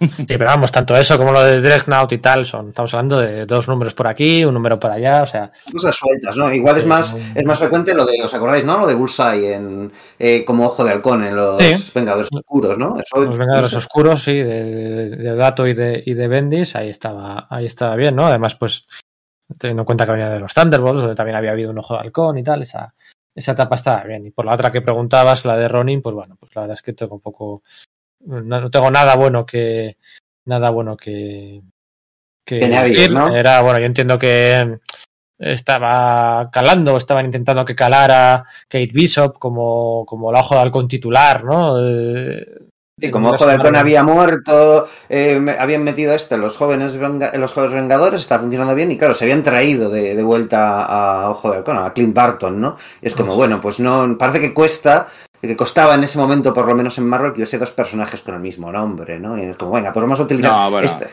No, no solo es eso, sino que, bueno, ya lo hemos hablado, lo hablamos en el momento horror Sí. de los Vengadores de Bendis, sino que Bendis quería justificar su creación de Ronin. Eso es, Entonces, sí. como la identidad original de Ronin había sido una absoluta, pues la mayor chapuza que hizo Bendis en los Vengadores de una larga lista, pues dijo, voy a arreglarlo como, como un árbitro que como perjudica a un equipo y se da cuenta, pues eh, perjudica al otro para intentar compensar, pues otro error no arregla el primer error.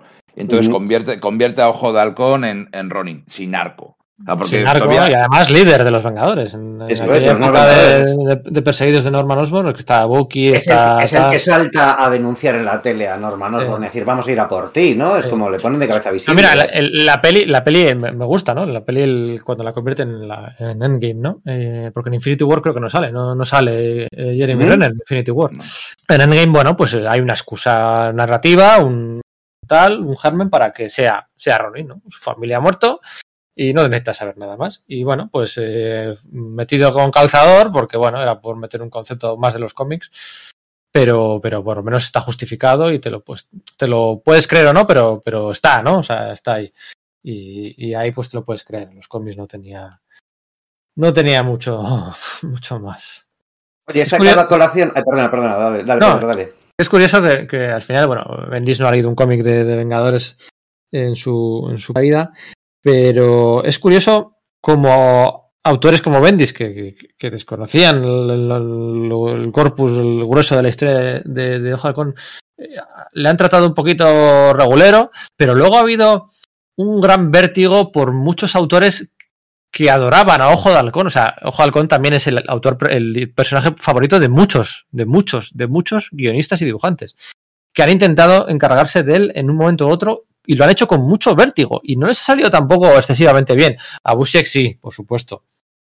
Pero, pero es un personaje que, que al ser tan querido eh, por ciertos eh, autores, luego les cuesta, les ha costado. Yo me estoy acordando ahora mismo, por ejemplo, de Jim McCann, ¿no? Por ejemplo, aquellas miniseries que intentaba y que intentaba. Y que no fructificaban, y venga, y no fructificaba. Widowmaker, y no sé qué, y pero Ah, no, no, no no, sé no qué, y- tirar. Ajá. Y tú leías las entrevistas y bueno, era un adorador del tema, tal, no sé qué, y no, no funcionaba, ¿no? Así que nunca sabes, eh, nunca sabes dónde puede estar la clave del éxito o la clave del fracaso, ¿no? O sea, eh, Yo guardo, guardo buen recuerdo de esa, de esa serie de miniseries, ¿no? Sí, ¿verdad? Sí, De- estaban bien, pero no, no, no acabaron Sí, de calar. Ujú. Y dibuja Dibujar- David López y todo. eso López, sí, pero, pero, pero, pero, ¿qué, qué, qué, qué- son? O sea, hoy vamos a hablar de ellos, o sea, No, vamos a ver. ya- yo creo que con esto hemos cumplido mencionándolas, ¿no? Que estaban en mi lista de cosas que había que nombrar y. sí, y- están y guays, mencionamos. y Sí, tal, con, con- con- después de que muere, de, de que muere, de que vuelve Pájaro Burlón de su no muerte y tal, y intentan dar ahí un pero no, no, no, no, no, no, no funciona, no funcionaba guay. Pero bueno, hoy es lo, es lo que es.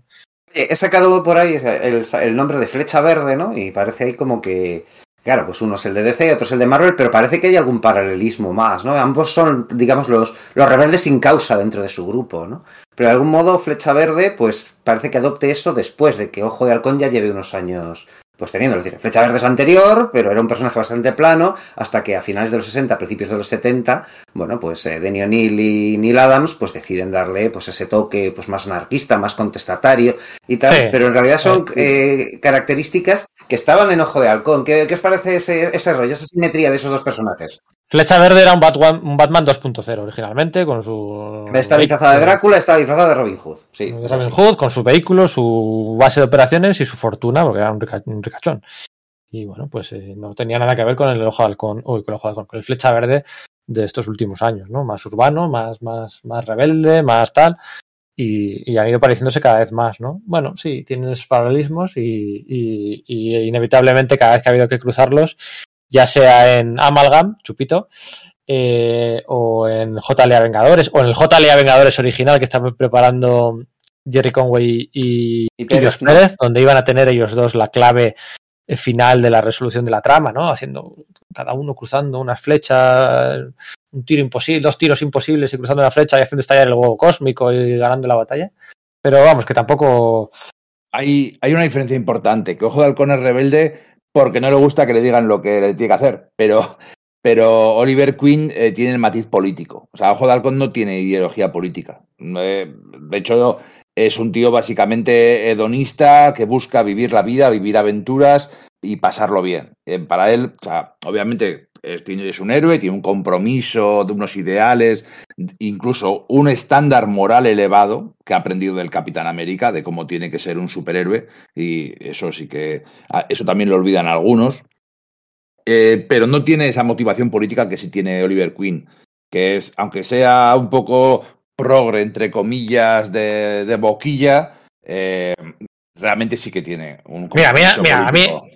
Mira, a mí lo que, mira, lo que dices de algunos. A mí lo de Ronin que hemos hablado de Bendis, es que, no sé, ya, ya, ya me daba igual. O sea, era todo tan desastre, ¿sabes? Que todo tan. tan y tenías en cuenta el rollo que... de, que, de que se enemistó con su propia esposa porque matase a un tipo que básicamente la había violado, ¿no? Sí, eso. O sea, o sea como, momento hay que... estándares de Ojo de Halcón no mata, es que es súper vital en su trayectoria eso esa es. idea, ¿no? Eso es. Lo de los Vengadores, pues ya es que ni me molestaba. Lo que me molestó de verdad muchísimo es lo que hace con él en Civil War 2. O sea, eso de que resulta que Bruce Banner se ha reunido con su amigo Ojo de Halcón, que bueno, amigo, pues, es el único en el que puedo confiar, solo puedo confiar en ti. Bueno, y se cruzaron una vez en los defensores, ¿no? Y bueno, pues alguna más habrá habido, pero en fin. En, en los Thunderbolts, alguna sí, vez. Eh, y le dice, la próxima vez que salga mi, de, de, mi interior Hulk, tienes que disparar esta flecha de Adamantium y matarme. Y va el otro, coge y le dispara la flecha y le mata. O sea, eh, ¿cómo que ojo de halcón? O sea, eh, ¿qué, ¿qué, qué, desarrollo? O sea, es que no sé, mira. Paso. Bueno, de hecho, Bendis llevaba 10 años intentando convertir a Ojo de Halcón en un asesino. Sí, joder, es que desde el principio, ¿no? Desde Avengers Disassembled, ¿no?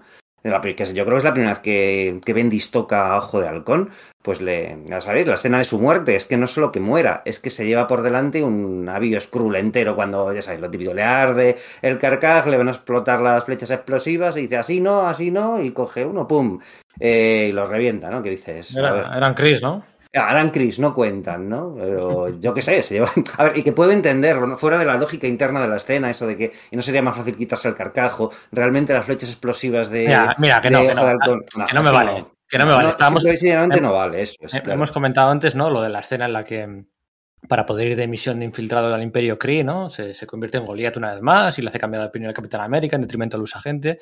En aquella saga, que es una especie de, secuela de la guerra de la guerra Kree Skrull y una especie de precuela de Civil War, en aquella saga, cuando se, cuando se forman dos bandos en el seno de los Vengadores, en el que se decide, bueno, pues eh, vamos a matar a la inteligencia suprema. No es si vamos a matarla o no, es, es un ser humano y por tanto no podemos matarla. Realmente hay un tecnicismo, ¿no? Es, es un ser humano o no es un ser humano. Y en función de eso, pues ya la matamos o no. Porque si no fuera un ser humano, eh, pues bueno, no habría problema.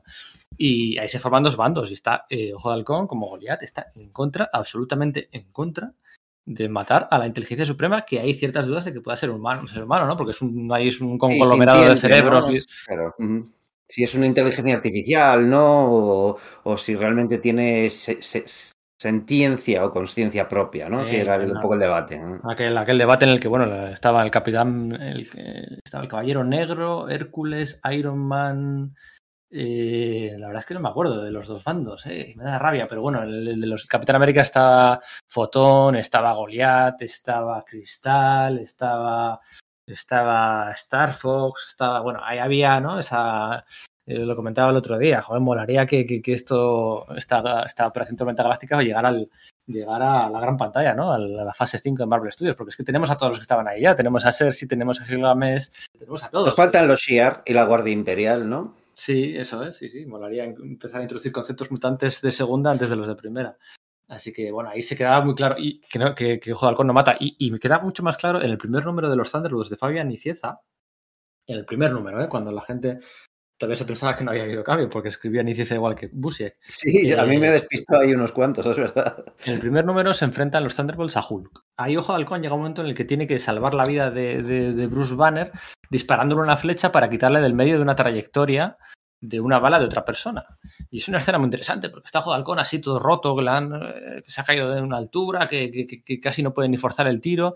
Y dice, si, si fallo, eh, si fallo el disparo, eh, muere un buen hombre. Si, si, si acierto, eh, vive un monstruo, ¿no? Porque claro, si acierta, vale, le salva, pero, pero vive un monstruo, ¿no? Y él, no él tiene muy claro que tiene que salvar la vida de Bruce Banner. Entonces, por eso me molesta tanto, por eso me molesta tanto que en Civil War 2 Ojo de Halcón, Clint Barton mate a, a, Bruce Banner, ¿no? Casi de una forma indefensa, ¿no? En su forma, en su forma buena. Y además luego, es que además luego se celebra un juicio de la propia saga y Ojo de Halcón sale libre. Es todo, es todo, eso me saca, me saca más de quicioso que la parte de Ronin. Claro, porque sí que Ojo de Halcón había matado, ¿no? Me refiero a lo que decíamos antes de cabeza de huevo, ¿no? El que había matado a su hermano, pues eh, luego después, mucho después y sin relación con esto, con, con el hecho de que hubiese matado a su hermano, pues hay un momento en que está luchando contra contra Hank Pym, cuando Hank, Pym, Hank Pym ha pasado por, por, el tema de que le hayan quitado, sacado de los Vengadores por lo de la agresión a la avispa, está tratando de redimirse, pero Cabeza de Huevo le engaña, en fin, que Ojo de Halcón está por ahí y Cabeza de Huevo va a matar a Hank Pym y Ojo de Halcón lanza una flecha al arma que tiene Cabeza de Huevo, el arma explota y Cabeza de Huevo muere, ¿no? Entonces sí, le ha matado, pero y y Ojo de Halcón no tiene remordimientos se, para se queda, se queda tocado, ¿eh? Se queda tocado. Lo que, y que le fastidia y le dice, bueno, no es que no ha sido culpa tuya, es que es comprensible, ha sido un accidente, no es mitad de una batalla. Eso es, y él rápidamente joder, acaba asumiéndolo, me refiero que no le sumen una depresión o algo por el estilo, pero efectivamente que hay como que dudas o, conflicto eh, moral al respecto, ¿no? Y, vale, sí, sale para adelante porque era obvio que tenía que ser así, que ha sido un accidente, que, ha sido, que era un villano tratando de matar a un compañero, el salvo del vida de un compañero, no era su intención matarle y tal, pero a pesar de eso se toca el tema, ¿no? Y, no sé, o hay, sea, que por mucho una, que los cómics se hayan cambiado. Hmm. Sí, hay una cosa que es que es un bocazas, y es que y se calienta la cabeza. En el, en el primer número de, de, su miniserie, la que la escrita y dirigida por. y dirigida y dibujada, por, por Rubenwald, eh, se echa una novia nueva, entonces resulta que la, la, novia le traiciona porque es parte de, de empresas cross, ¿no? Entonces pierde su trabajo, pierde su casa, pierde la novia que le, vamos, intenta matarle y todo. Y él sale hecho una furia diciendo, voy a matarla, voy a por ella. Y se monta en su cohete, va donde tal. Y cuando vence a sus esbirros, y dice, bueno, no te voy a matar porque, porque no, porque yo no soy así y no voy a convertirme en algo tan malo como tú. Eh, en cuanto ya ve un poquitín las... Al principio se le calienta la boca, pero en cuanto llega allí y empieza a hacer lo que él hace, que es ser un héroe, pues ya se le pasa bastante las ganas. Por cierto que revisitando esta, esta miniserie, que es de lo poco que dibujó Mark Greenwald, Está, no, dibujó, está muy bien dibujada, ¿eh? Dibujó esto, que está muy bien, y un número de un número 2 de Hulk. Sí. Joder, y, y pero es súper curioso. Perdona, un segundo, perdona, eh, perdona que te interrumpa, Íñigo. ¿Cómo un número 2 de Hulk? No, uno o dos números. Ah, perdona, perdona, nada, nada, olvida lo que he dicho, uno, nada, que era lo que me había dejado loco. Sí, nada, nada, sí, perdona, sí, sí. tira. Sí, sí, uno o dos, sí, sí, nada. O sea, estamos hablando de, de cosas súper puntuales, ¿eh? Igual luego hay más y hizo alguna ficha en el handbook o hizo alguna ficha en no sé qué. Vale, vale, vale, no, no, me había liado. Es, pero que es un, es un cómic súper curioso porque es muy hijo, muy hijo de su época y se le ven muchísimas las influencias. Es del 82-83 y tira muchísimo de narrativa de Frank Miller, del Frank Miller que estaba haciendo Daredevil, y de, sí. y, y de, John Romita en, en, Iron Man, de John Romita Jr. en Iron Man. Es una curiosa mezcla de los dos que mola muchísimo.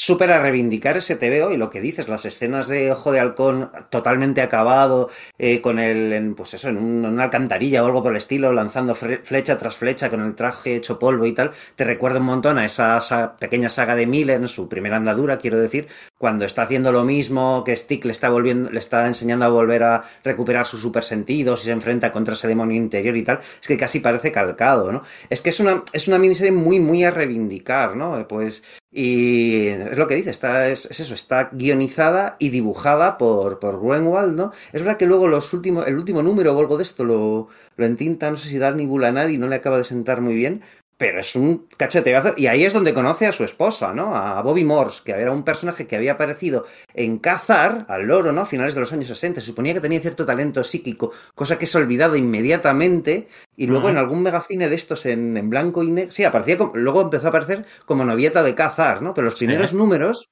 suponía que tenía un talento psíquico. Eso se olvida y luego los años 70 aparece como de complemento en algún magazine de estos en blanco y negro de Marvel, adoptando el alias de La Cazadora o algo por el estilo, ¿no? Y, y, y bueno, se la recupera aquí, ¿no? Eh, y, y, bueno, pues claro, o sea, es como que su, su sidekick durante esa aventura y al final de ella, ¿no? Que yo creo que ya lo habéis comentado, ¿no? Que al final de esa aventura, además. Ojo de Halcón, por las heridas que tiene, eh, se queda, termina quedando sordo, tiene que empezar a llevar pues sonotone a partir de ese punto, ¿no? Cosa que, bueno, pues luego yo creo que, que eso se olvida, o que, bueno, que, que ya se le cura cuando vuelve de Heroes Reborn. Sí, pues bueno, donde...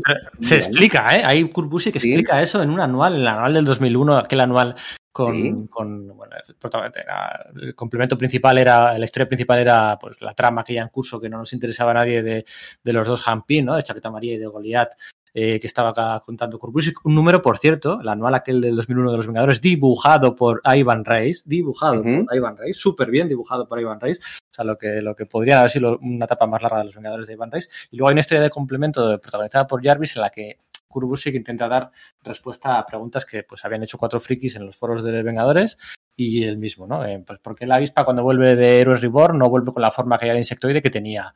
O porque Tony Stark que vuelve de Heroes Reborn no es el, el crío adolescente, ¿no? el adolescente de entonces, ¿no? Resulta que no es ni el crío, ni el Tony Stark que muere en la encrucijada, ni tampoco el Tony Stark de, de Heroes Reborn. Es, son los tres en uno.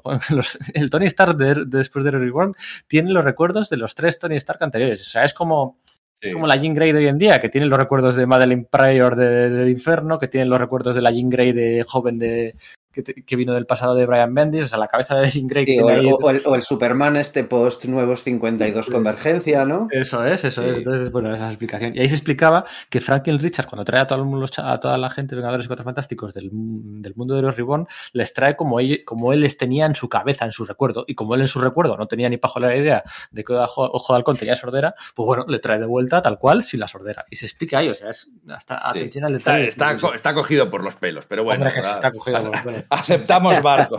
Aceptamos Sí, barco. pero sí, yo acepté si no lo-. Si no lo explicaba, tampoco pasaba nada, pero Sí. se puede explicarlo y pues bueno. hay, pues, hay pues, una cosa muy chula que, que igual hay gente que yo recuerdo que tardé un montón de años en, en pillarlo, que Pájaro Burlón eh, se convierte en la mujer de Ojo de Halcón y, y es básicamente Canario Negro de Oliver Queen, de Flecha Verde. Sí, es Es- total, ¿eh? Es, en gran parte el mismo personaje o tiene muchas similitudes. ¿no? Tienen dos heroínas rubias que sin, po- bueno, sin poderes o con pocos poderes, eh, que, o sea, con nombre de pájaro las dos y hay novias o maridos o mujeres del, del héroe arquero. Por mucho, por mucho menos trazamos, trazamos eh, a- análogos entre Marvel y, entre otros personajes de Marvel y DC. Sí, yo creo que estaba hecho a propósito. Yo creo Está que Gruenwald reinventa la cazadora aquella de los años 70 para, pues precisamente para hacer ese juego, ¿no? Oye, esa miniserie a mí me flipa. Yo la leí por primera vez en, pues, en uno Bueno, de los espera. de este- Dime, dime, dime. Eh, espera, déjame, ya, ya- ya me conocéis, hombre, ya que, habéis, ya, habéis- ya que habéis sacado el tema, tendré que hablar de Amalgam, ¿no? Bueno, claro, sí, sí, sí, Claro, sí. Amalgam eh, no, no se cortan un pelo. tira al monte. Claro, claro, claro. En Amalgam no se cortan un pelo y efectivamente lo que hacen es eh, jugar con eso y fusionan, fusionan la- a, Bobby Morse ¿no? con, con, con Canario Negro, ¿no? Fusionan a esos dos personajes y también le dan doble protagonis- protagonismo a Flecha Verde y a, a- Ay, no me sale, a Kill Barton, ¿no? O sea, hay dos personajes. Hay dos personajes, está la, la- la identidad de Goliath y luego hay otro que el- las flechas, ¿no? O sea, le dan Sí. importancia en ese sentido, ¿no? La JLX. La- claro, es que la- JLX era como una extensión de la Justice League of Judgment o algo No, por el Judgment, eso es. Era para meter Sí. el juicio, la liga, los Vengadores. Judgment League of Avengers. Era como la, la, pues, la fusión de los Vengadores y la Liga de la, de la Justicia y luego está la JLX, que era una extensión mutante de ellos, ¿no? Eso, es que, realmente eran los, los verdaderos protagonistas de aquel número, ¿no? Aquel número dibujado por Howard Porter, Mm. mi gran Howard Porter, otro chupito por aquí, eh, y con guion de Mark Waid y Gerard Jones, ¿eh? guion desgracia, Gerard Jones, que tenía uno de los, uno de los amalgams más, eh, una de las mezclas más raras al final, ¿eh? con aquel profesor Xavier, eh, detective marciano y Skrull. Skrull y Bishop, ¿no? Sí. Y Bishop, sí, eso, y Bishop. Entonces era, sí, sí, sí, era... era- Tenía tela el asunto, ¿no? Era un combo. Así que nada, ahí está Bobby Morse con, mezclada con Canario Negro. A mí Pájaro Burlón me gustaba mucho. Sí, a mí Un también. ¿eh? personaje que, digamos que con una personalidad pues, más o menos parecida, le daba un equilibrio a Clint Barton muy, muy interesante. No, no, no- el, el casarles no les convertía automáticamente en unos carrozas. Eh, me me gustaba, me gustaba mucho. Es la que tiene sentido común de los dos y tiene un punto de mala leche. Yo soy ese tío que tiene una figura de acción de, de pájaro burlón. Y luego, bueno, lo, lo- lo acabamos de sacar, ¿no? Pero claro, Pájaro Burlón, eh, pues en la etapa de los Nuevos Vengadores, el jinete fantasma del, del pasado, ¿no? El del oeste, ¿no? Este vaquero que parece el Caballero Luna, ¿no? Pues le- la controla mentalmente para, porque se enamora de, de ella en plan stalker que te cagas eh, y durante una temporada, pues básicamente la... el- bueno, como si le echase burundanga, digamos, ¿no? Y entonces al final, No, la, ella se la viola, la viola. Sí, sí, sí, es que la viola, tal cual, es así. Y, el, y cuando ella recupera la conciencia, le deja morir, ¿no? Y de nuevo, lo que acabamos de hablar, es que Ojo de Halcón, cuando lo descubre, fíjate el, pues el impacto que, tiene, eh, que puede tener para él el hecho de que ese tío ha estado pues eso, controlando mentalmente y violando a su mujer. A pesar de eso, no le parece bien lo que, lo que Bobby ha hecho y tiene un gran conflicto con ella, ¿no? Sí, y de hecho, bueno, pues es un conflicto un poco representativo de lo que le estaba pasando a Steven Englehart en la editorial, ¿no? Porque hay a mitad de cambio de régimen entre Sutter, De Falco y demás, pues de repente a los editores, a Ralph Macchio en concreto, le pareció mal que bueno, hubiera, un, hubiera un personaje Marvel asesino, ¿no? Un, una heroína asesina. Y decía Engelhardt, pero qué asesino, pero si es un fantasma que no ha matado bueno, al que mata sí es real. Lo que pasa es que luego, como eso sucede a finales del siglo XIX, su encarnación actual es un fantasma, ¿no? Mm, eso es, bueno, sí. Engelhardt tenía ahí ¿eh? y, y, nada, no, no, no, no. Él dice, Engelhardt dice que el número 23, creo que 22-23 de los West Coast Avengers es uno de los mejores eh, cómics que ha escrito nunca. Pero claro, pues luego las. No, no, no, mejores cómics que ha escrito nunca, sino uno de sus cómics favoritos, que no uh -huh. tiene por qué ser exactamente lo mismo. Y, Esa y bueno. saga en general eh, está muy desnostada por la aparición de, de, aquel villano que es un cactus y otro que es un sol y no sé qué. Pero esa saga está muy bien escrita y si la hubiera dibujado pues Virne en vez de Milgrom, estaría, sería súper recordada por, porque es un desfase de viajes en el tiempo y dejar un diario en el pasado para mandar un mensaje al futuro. Es una maravilla. Es que un, un, juego de triples piruetas de, a ver, el, el, viaje en el tiempo de los cuatro fantásticos a, a, la época de Ramatut de 1960. El viaje que hace el Doctor Extraño a finales claro. de los años 70 a ese viaje en el tiempo. Pues cogen los Vengadores y viajan a otra tercera vez sobre eso, rellenando esa historia. Es que es como decir, pero tío, es que ahí, o sea, porque en el resto dice, bueno, pues bien, o no sé, ¿sabes? O los Vengadores en la, durante la, la guerra con México y tal en el pasado, pues bueno. Pero ese juego de malaverismo narrativo de que encaje todo perfectamente y todo tenga sentido y tal, es como, pues oye, es que así es para quitarse el sombrero, por ridículo que suenan, pues sean, pues pues, gila, cactus y insolación, ¿no? Eso es, además, bueno, el, el ingreso oficial de Hampin con la chaqueta roja en el grupo, estaba por allí el Caballero Luna, acordaros, estaba... Vaya que sí me acuerdo. Espíritu Libre. Por cierto, hablando de los Vengadores Costa Oeste, eh, y esto no sé si es una divagación dentro de una divagación dentro de otra divagación, pero hablando de los Costa Oeste, a mí me gusta mucho la primera miniserie, en lo que respecta a Ojo de Halcón, porque claro, todos sabemos, ¿no? Todos sabemos de memoria los cinco miembros fundadores de los Vengadores Costa Oeste, ¿no? Wonderman, Pájaro Burlón, Ojo de Halcón, Tigra y Iron Man. Pero aquel Iron Man no era Tony Stark. Aquel Iron Man era James Rhodes. Es un giro de tuerca. Pero es que además el otro giro de tuerca es que Clint Barton no sabe al principio que ese Iron Man es James Rhodes. Él se piensa que es Tony Stark. Bueno, Tony Stark. Eh, se piensa sí, que es original, el, porque él no, sabe toda, él no sabe la, no la, sabe la identidad secreta en ese punto, eso, sí. Eso, él no sabe la identidad secreta, pero sabe que va a ser el líder de un equipo en el que está el Iron Man, que siempre había sido pues, líder o bueno, más, más, más, más esa figura más importante entre los Vengadores. Sí, el, el, tío que le sirvió de patrón para entrar en los Vengadores, básicamente, su primer oponente, ¿no? Entonces hay una, una bueno, pues expresar dudas, expresar maduración, expresar. Y, y, también por parte de James Rhodes, ¿no? En plan, eh, tengo que decirles que yo no soy el que ellos piensan que soy, tengo que confesar qué tal, o seguir para adelante, tal, no sé qué. Y luego, bueno, pues eso, es una miniserie cortita, que hay ese tratamiento de personajes muy interesante, y luego ya cuando se relanza el primer, el volumen, bueno, en realidad es el volumen 2, pero es la serie regular, que dura 102 números, ahí ya, ya no está James Rhodes, ya está Tony Stark. Porque, Con la mejor armadura que ha llevado. Sí. El, el, el, el, centurión de plata que tanto no chifla aquí, que por cierto, que por cierto, esta anécdota yo creo que ya la he contado, no recuerdo ahora mismo dónde la he contado. ¿Dónde he contado yo esta anécdota? En el podcast de Iron Man. Sé que, es la que yo pienso. Si ah, es la que sí.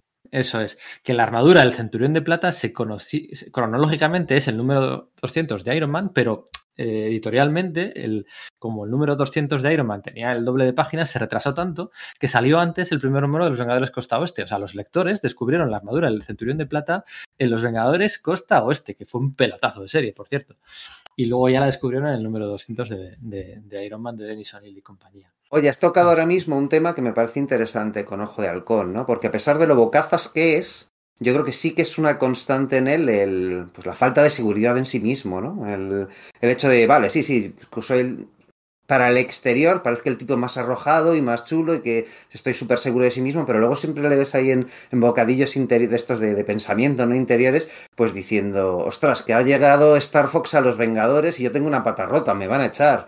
O lo de, venga, pues me tomo el suero de, de Goliath porque con que se me rompa la cuerda de, del arco ya no funciono, ¿no? ¿Sabes? Que mola, a mí sí me mola un montón ese, pues es, es, esa tridimensionalidad del personaje, ¿no? Cómo, cómo está sobrecompensando sus inseguridades, ¿no? Pero es súper interior eso, ¿eh? O sea, sí, sí, sí. Es un tema que le cuesta mucho externalizarlo, le cuesta mucho expresar su, pues eso, ese, esa parte del síndrome del impostor. Y es Mm. simplemente es interior, todas las dudas, todo no sé qué, no sé cuál. Miente todo lo que tiene que mentir, miente todo lo que sea para, bueno, pues por conseguir lo que. Cuando ingresa a los Thunderbolts, es, es muy interesante, ¿no? Porque él ingresa en los Thunderbolts con la promesa a, a los miembros del equipo por aquel entonces, ¿no? Meteorito, Machuve, o Match 2, eh, Pájaro Burlón, Jolt y Carbón. Estaba por aquel entonces. Yo Sí, pero todavía nadie charco, sí. más. Eso es. eh, eh, les promete, bueno, pues les promete la, la redención, ¿no? Que ha llegado a un pacto con eh, Valerie Cooper y con Henry Peter Girich y, compañía, de que, bueno, pues de que si le hacen caso a él y siguen sus instrucciones, pues se podrán redimir, ¿no? Y todo el mundo súper contento. Y es mentira, o sea, él, él fue a intentar conseguir ese pacto y le dijeron que tururú, que, que te pires. Y, y- y les mintió, les mintió y le- bueno, pues, pues él dice, bueno, ya lo, ya, eh, venga, Si lo ya lo, hacemos bien, seguro que dan su, su Sí. brazo a torcer, ¿no? ya lo, ya lo apañaré de alguna forma, ya lo Va, apañaré. va siempre improvisando y tocando de oído. Sí, sí, esto ya saldrá bien. De alguna forma ya me las apañaré. ¿Qué jeta tiene? Y, y el caso es que lo consigue, ¿no? Al final, en el, fin, el gran fin de saga, aquel casi eterno, eh, lo acaba consiguiendo, ¿no? Eh, es, es muy interesante. Luego, luego podemos comentar esos números de Thunderbolt. Eh, Oye, antes de, de nada, quería, o sea, como hemos estado hablando de la miniserie esta, la serie limitada de Mark Grunwald de, de los 80 y tal, eh, bueno, yo lo- la leí por primera vez, claro, en los extras superhéroes estos que publicaban Forum y tal, ¿no? Y eran, pues, pues eso, sea, las miniseries que se agrupaban en un tomito de tapa de cartón, ¿no? Y estoy viendo que en, que en Universal Comics, ya sabéis, nuestra, nuestra librería de cabecera en Barcelona, tienen ese TVO, ¿no? Es como, porque sé que se ha reeditado por parte de Panini en estos tomos que iban reeditando la, pues a los Vengadores Costa Oeste, pero el número, el primer número que es donde aparece por lo menos, eh, pues se, se- se aglutinó pues esa miniserie de Joder Alcohol, la miniserie esta de la que hemos hablado de los Vengadores Costa Oeste, en un tomo, y luego ya el segundo era lo que era la, la propia colección, ¿no? Pero están des- descatalogados. Pero, sin embargo, en eh, eh, eh, www- www.universal-comics.com siempre lo tengo que decir mal de algún modo, ¿verdad, Pedro? Sí, sí, sí. Triple W, no doble, triple W. Triple W.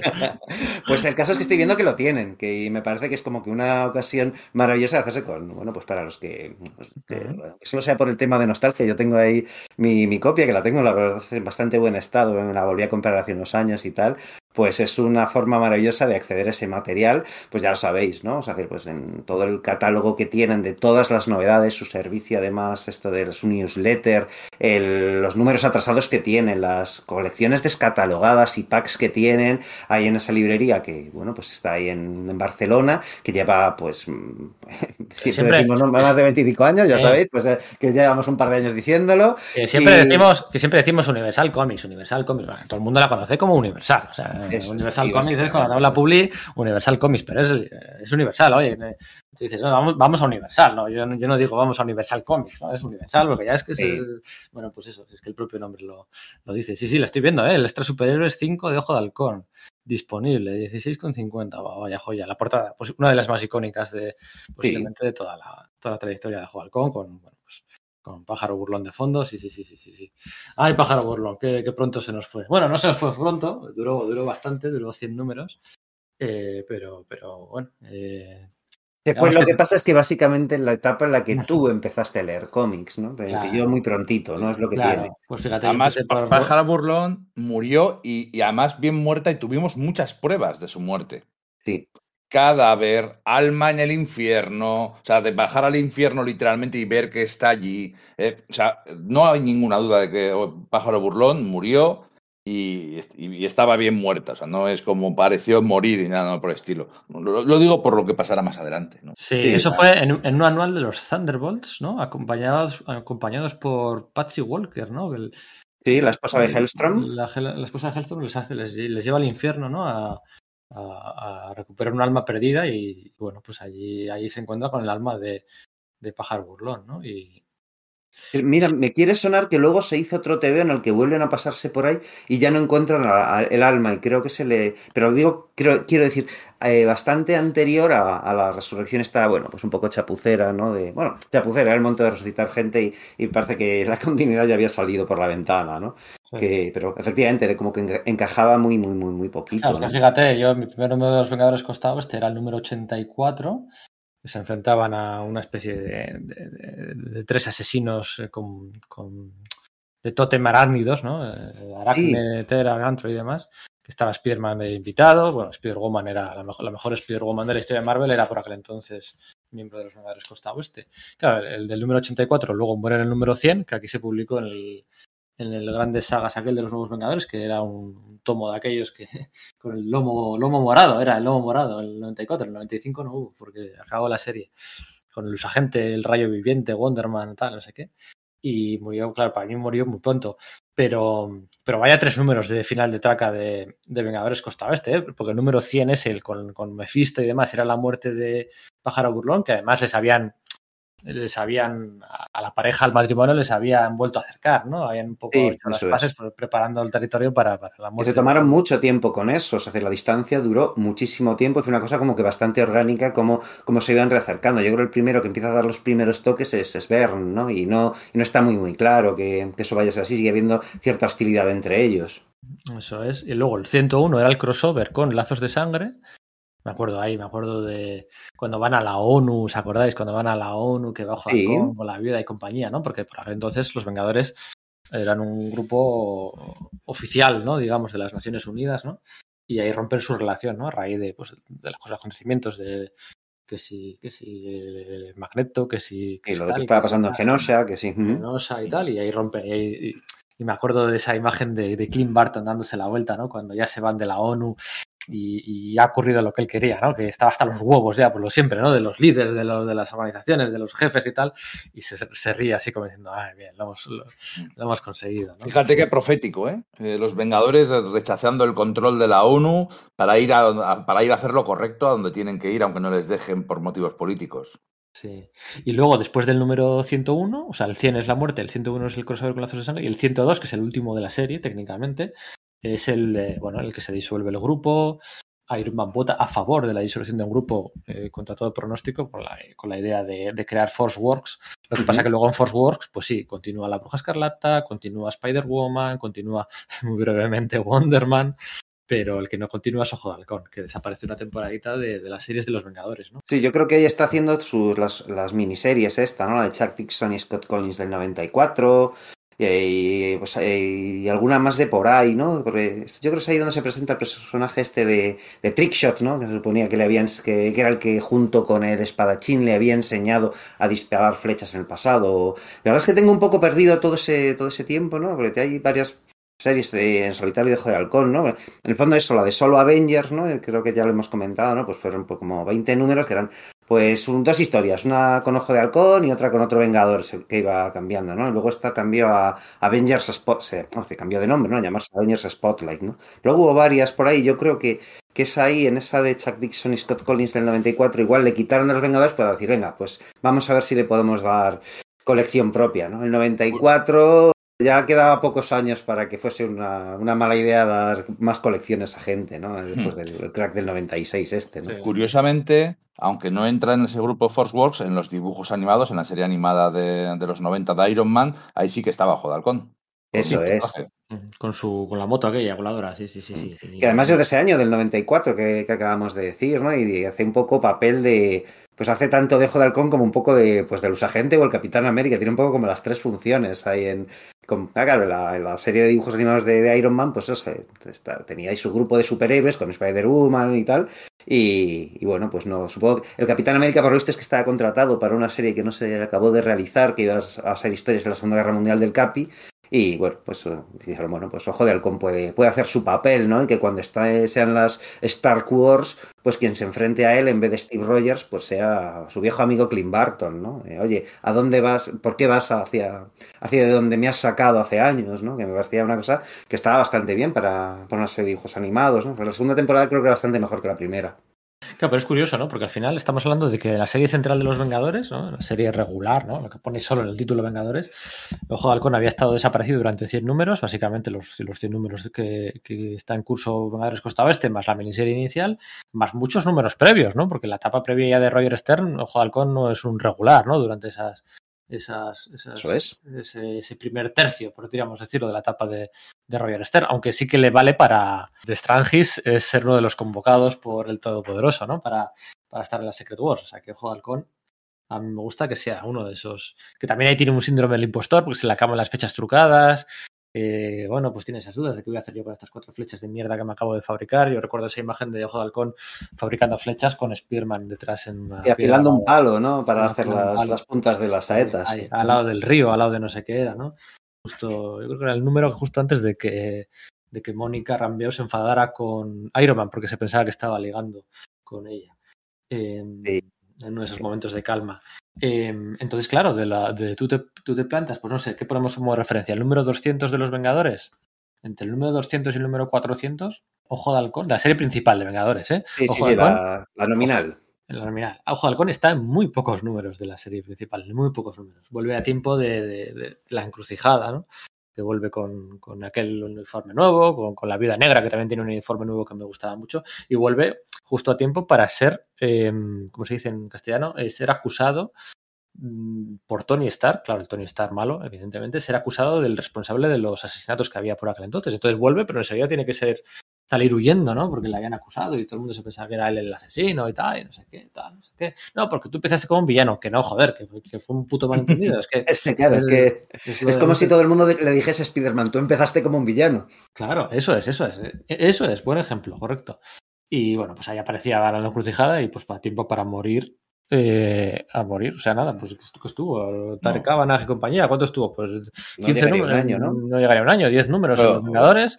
Estaba a grito de muerte y compañía. Vuelve para 10 números, muere, Héroe Reborn, luego resucita la serie en el Va, volumen 3 de va Columbus. a un destino peor que la muerte. Va a que le conviertan en un personaje noventero de personalidad genérica en los héroes reborn de, de, de Liefeld.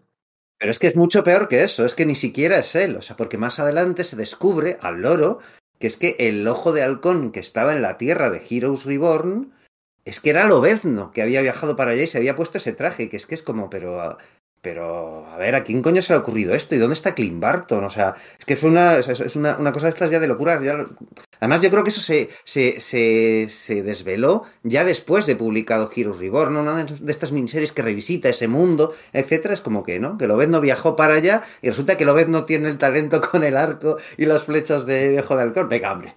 Sí, lamentable. Por cierto, estaba el espadachín también en, Sí, es verdad. en, en aquella alineación que elige Rob Liefeld, ¿no? Era, digamos, la, el, el comodín o el más raro, ¿no? De, de elección de la, de la alineación. O también estaba Tigra. Bueno, Tigra o Hellcat. Yo creo que, una- que era Patsy Walker transformada en, en Tigra, me parece, que habían mezclado como un poco los dos personajes, ¿no?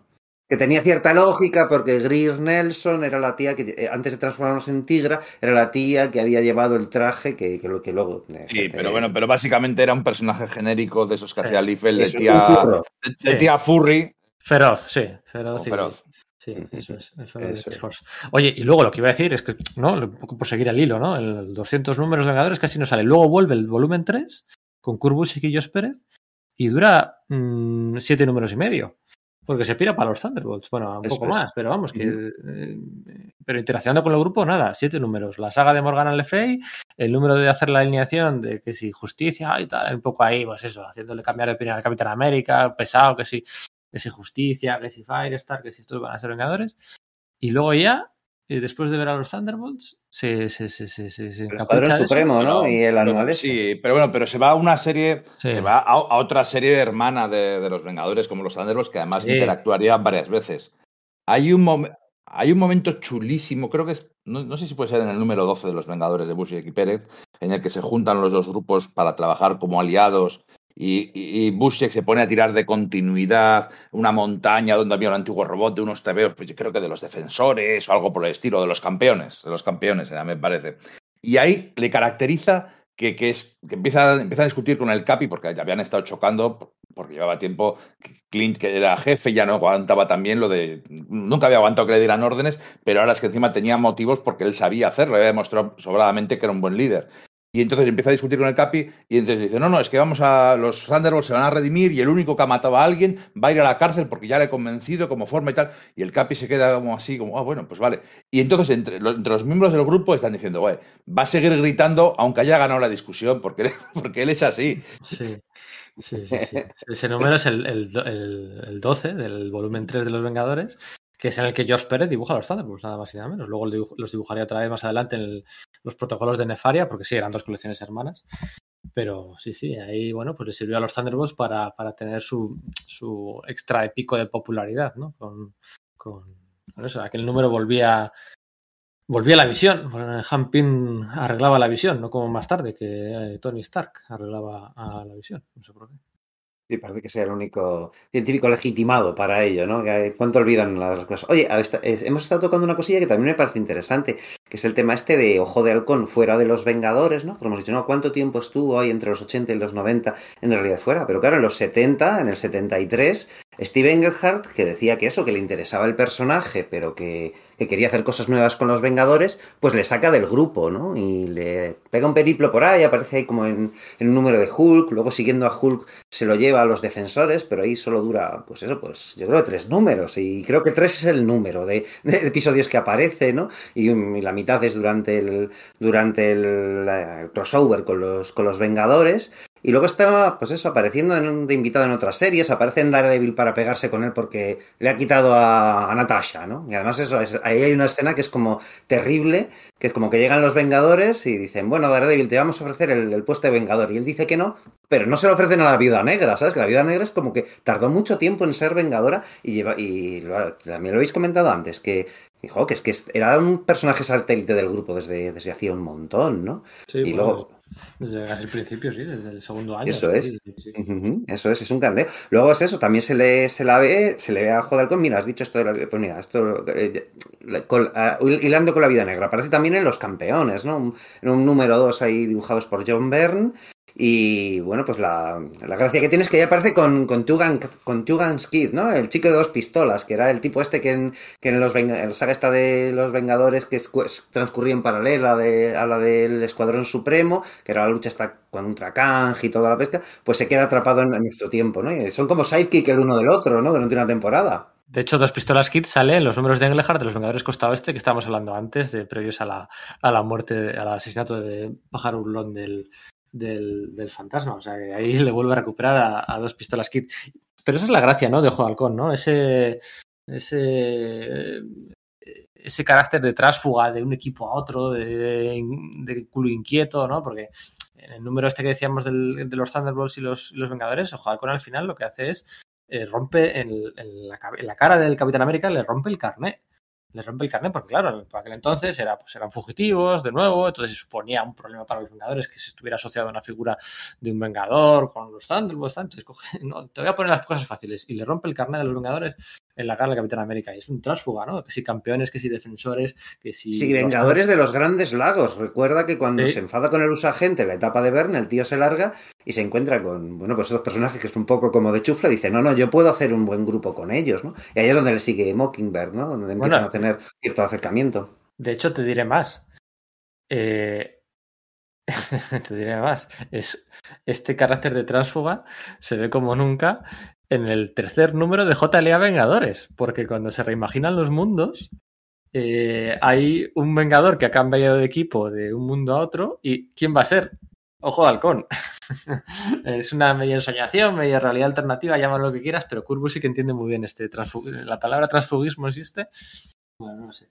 Eh, pero es el que mejor lo entiende, ¿no? Y es miembro de la JLA también. ¿Quién va a ser? ¿Quién, va a coger y va a cambiar Vengadores por la JLA? Pues... Había habido un rumor durante los 90 o algo por el estilo de que un personaje de, del universo de C iba a acabar en el universo Marvel durante los crossovers estos previos a, a Amalgam y tal. Y, y yo creo que Dusek dice, no, no, si eso hubiese pasado, ¿quién hubiese sido? Pues claro, pues ojo de halcón, ¿no? Que es el, pues lo que estás diciendo, ¿no? Eso es, eso es. Así que, así que bueno, pues nada. Sí, no sé, yo creo que también eso, el, eh, aparte, bueno, hemos dicho eso, los, los pues, pues, eh, vamos adelantando, ¿no? Pero yo, ya digo, yo creo que es guay que vayamos tocando temas no yendo estrictamente en orden cronológico, ¿no? Pues sí, pues aparte de los Vengadores, los Vengadores Grandes Lagos, eh, sus incursiones con los defensores, o pues eso, eh, que esté un par de números con los campeones o tal, pues y que luego estén los nuevos Vengadores como Ronin, ¿no? También estuvo en los Vengadores Secretos, ¿no? De, de Rick Remender, por ahí, ¿no? Sí, esa etapa a mí no me chifla mucho. Eh... Es que ya no es nuestro ojo de halcón, ¿verdad? No, ahí ya. Es que ahí ya está, está, un poco contaminado, en el sentido de que llegan los Ultimates y entonces eh, Mirar crea ese ojo de halcón, agente secreto tipo duro, genérico, que no tiene la personalidad de ojo de halcón, que no tiene nada de lo que lo hace diferente, de lo que lo hace especial, simplemente es un tío guay y ya está, que mata mucho y hace cosas muy chulas, como yo que sé, arrancarse un diente y tirarlo para matar a la gente, y cosas así. Eh, entonces, eh, como también a la, los Ultimates son una gran influencia a la hora de crear inicialmente el, el UCM, porque básicamente era una plantilla de cómo podríamos hacer películas de Marvel quitando un poco las cosas viejas, ¿no? Quitando lo que no funciona, pues vamos a hacer cómo sería la película de los Vengadores, que es lo que viene a ser los Ultimates, ¿no? Una gran plantilla para lo que vendría.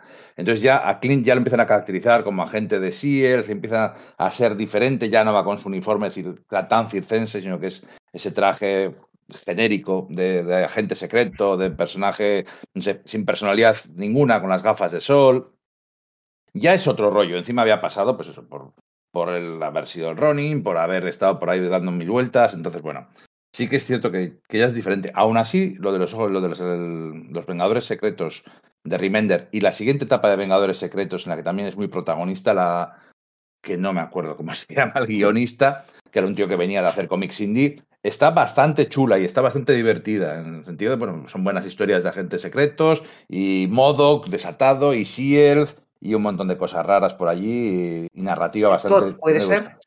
¿Cuál? ¿Al Scott era?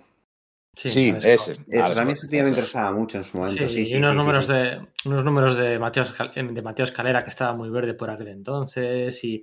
Pero también se sumaban más cosas, ¿no? Que los enemigos de aquellas, de aquellas sagas eran los amos del mal de, de Barón Zemo, ¿no? Cuando habían reconvertido al Barón Zemo otra vez a una especie de villano se sumaban demasiadas cosas en aquella, en aquella saga de Vengadores Secretos y la colección iba dando tumbos porque no acababa de ser el mismo concepto inicial. Luego los números autoconclusivos de Warren Ellis tampoco acaban de ser el mismo concepto inicial, aunque estuviera muy bien. Entonces, no sabías muy bien de qué iba. Un tema robótico, un tema de tal, un tema. No, admito que, admito que no, me, no, me, no me chifló mucho.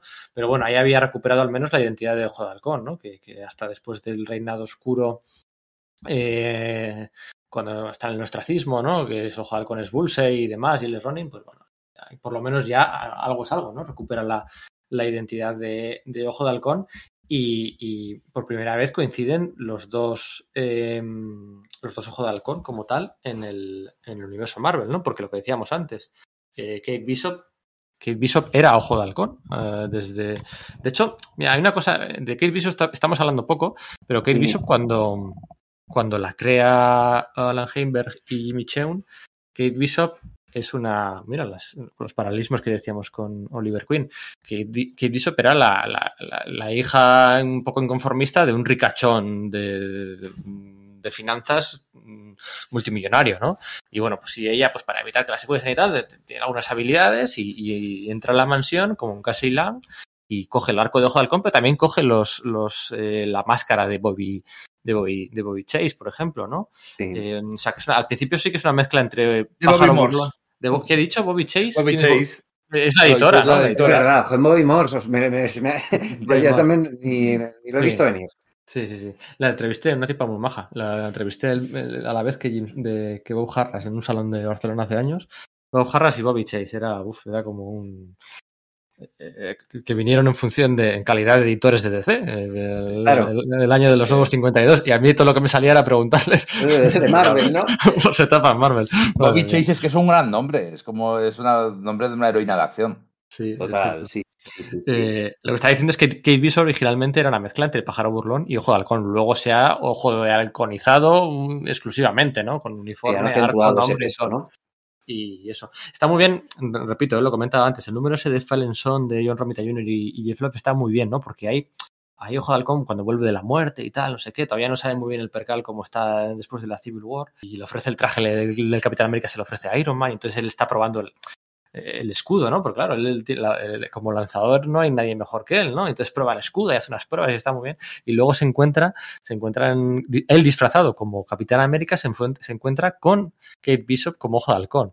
Y entonces hay un intercambio entre los dos, unos diálogos muy interesantes en el que ella le dice a él, no, no, pero yo soy Ojo de Halcón porque el Capitán América, el que tú estás mmm, siendo suplantando, ¿no? suplantando, él me dijo que yo podía eh, asumir ese legado porque estaba orgulloso de, de, mí y tal, no sé qué. Entonces él se queda así como, oh, espera, no, si, si, el, si, Steve Rogers le dejó a Kate Bishop que sea Ojo de Halcón es por algo, entonces voy a creer a esta chica, a estos chicos, los rebeldes, tal, no sé qué, no sé cuál. Y, y, y, y de hecho le da largas a le da largas a, a, Iron Man después de eso y se pira a, a la, al, al Santa Santa, eso es, al Santa Santorum del Doctor Extraño para unirse a los Vengadores eh, rebeldes, ¿no? Ese número está muy bien.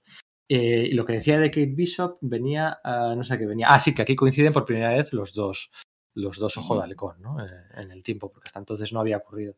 Y bueno, pues sí, está. Yo creo que Marvel tenía un poco de alergia a ese concepto de que hubiese dos héroes que se llamasen igual, ¿no? O sea, mientras que. No, Eso pero bueno, el... tiraron, tiraron, con ello bastante dignamente. De todas sí, formas, sí, sí. el tema de Kate Bishop es un tema generacional. ¿eh? Estamos aquí hablando de nuestros TVOs favoritos de los 70, 80 y 90, eh, según nuestras edades, ¿no? Eh, Sergio finales de los 70, yo mediados de los 80 y Pedro los principios de los 90. Y Kate Bishop a la gente joven le flipa. Es un personaje que, que, que están súper enamorados de su descaro, de su rollo.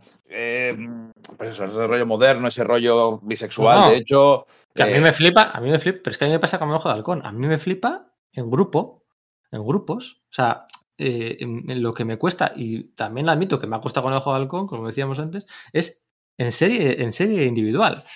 Ahí, Clint Barton nunca me ha convencido, salvo la miniserie de cuatro números original, pero el resto de miniseries, cuando es él en solitario o solo Avengers, Sí, pues es mi es favorito, pero no me gusta. Y con Kate Bishop me pasa lo mismo. En grupos, los jóvenes vengadores, yo ya sé que nos gusta, pero es que a mí me No, encanta. no, a mí me flipan, ¿eh? De verdad que sí. La cruzada de los niños me encanta. No, la cruzada de Los- niños no me gusta. Pues a, a mí me chifla, Lo a había mí me olvidado. chifla.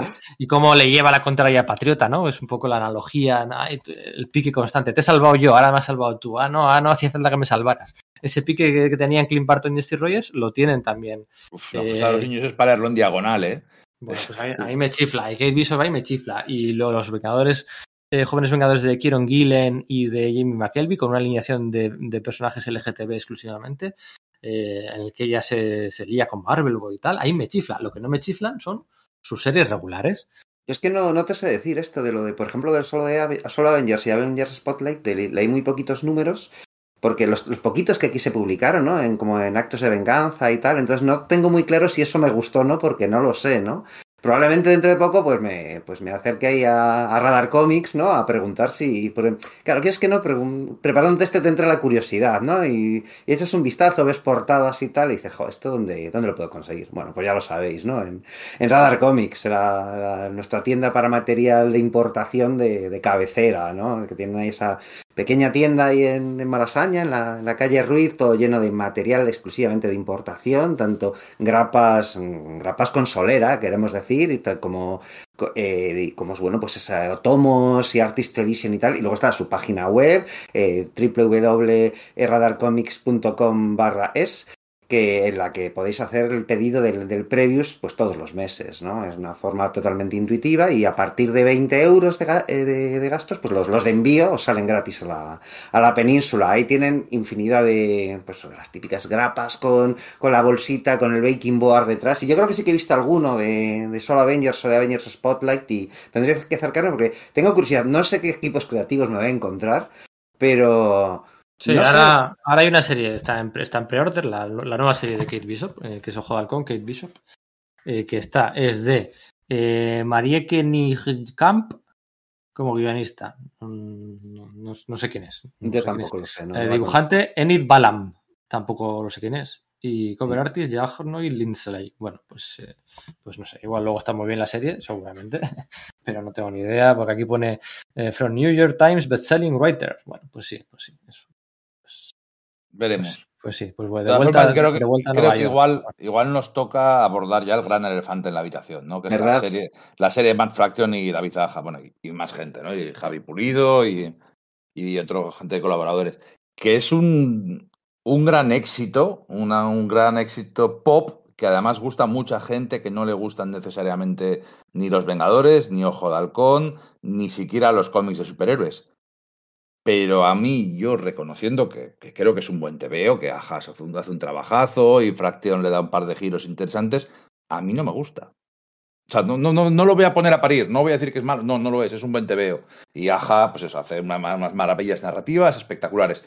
Pero a mí es un TVO que para mí se pasa de listo, quiere ir tan de hipster y tan de guay y de tan de post-postmoderno que, que se sale por el otro lado. Entonces a mí me cae, es un TVO que, lo voy a decir así, es, y es una apreciación súper personal, es un TVO que me cae antipático, que no lo disfruto. No... Sí, a mí, a mí lo que me, lo que, lo que me molesta no, no es tanto en la parte hipster y tal, es la parte de caracterización pagafanda por momentos de Clint Barton, ¿no? Que es algo que está muy bien en pequeñas dosis, pero es que luego ha perdurado, ¿no? Es, claro, es una obra maestra, o sea, eh, claro, estamos hablando de cuando Marvel en 2012 lanza toda su, todo su catálogo El mejor año de la historia del cómic, ¿no? Eh, sí, se relanza todo su catálogo editorial, solo hay dos series supervivientes de aquello. O sea, cuando relanzan el Thor de Jason Aaron, el Superior Spider-Man, eh, los Vengadores eh, de, Reme- de, de Remender y los Vengadores de Hickman, los X-Men de Bendis, to- todos, todos, todos, todos. El Marvel Legacy, el Marvel Now, aquel. Todo, el Capitán América Remender, el Iron Man de Kieron Gillen, to- todo, que relanzaron todo. Solo hay dos series supervivientes. Una, el Daredevil de Mark Waid y Chris Samney. Eh, creo que todavía no era con Chris Samney, pero bueno.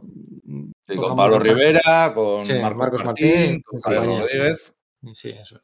Y la otra es la de Ojo de Halcón de David Zaja y Matt Fraction, y, y por méritos propios. Pero a mí, ese rollito mm, pagafanta de, de- de me cuesta madrugar, me tengo que tomar el café, de, de- de- de- de no soy capaz de tal. Eso a mí es lo que me, me- me fastidia, ¿no? Un poquito que, que esa personalidad haya calado en, mi personaje favorito. Bueno, pues sí, ya está, pues es mi personaje favorito y me gustaría que no fuera tan pagafantas. Pues ya está, es simplemente eso, no tengo ningún problema en, reconocerlo. Es la caracterización.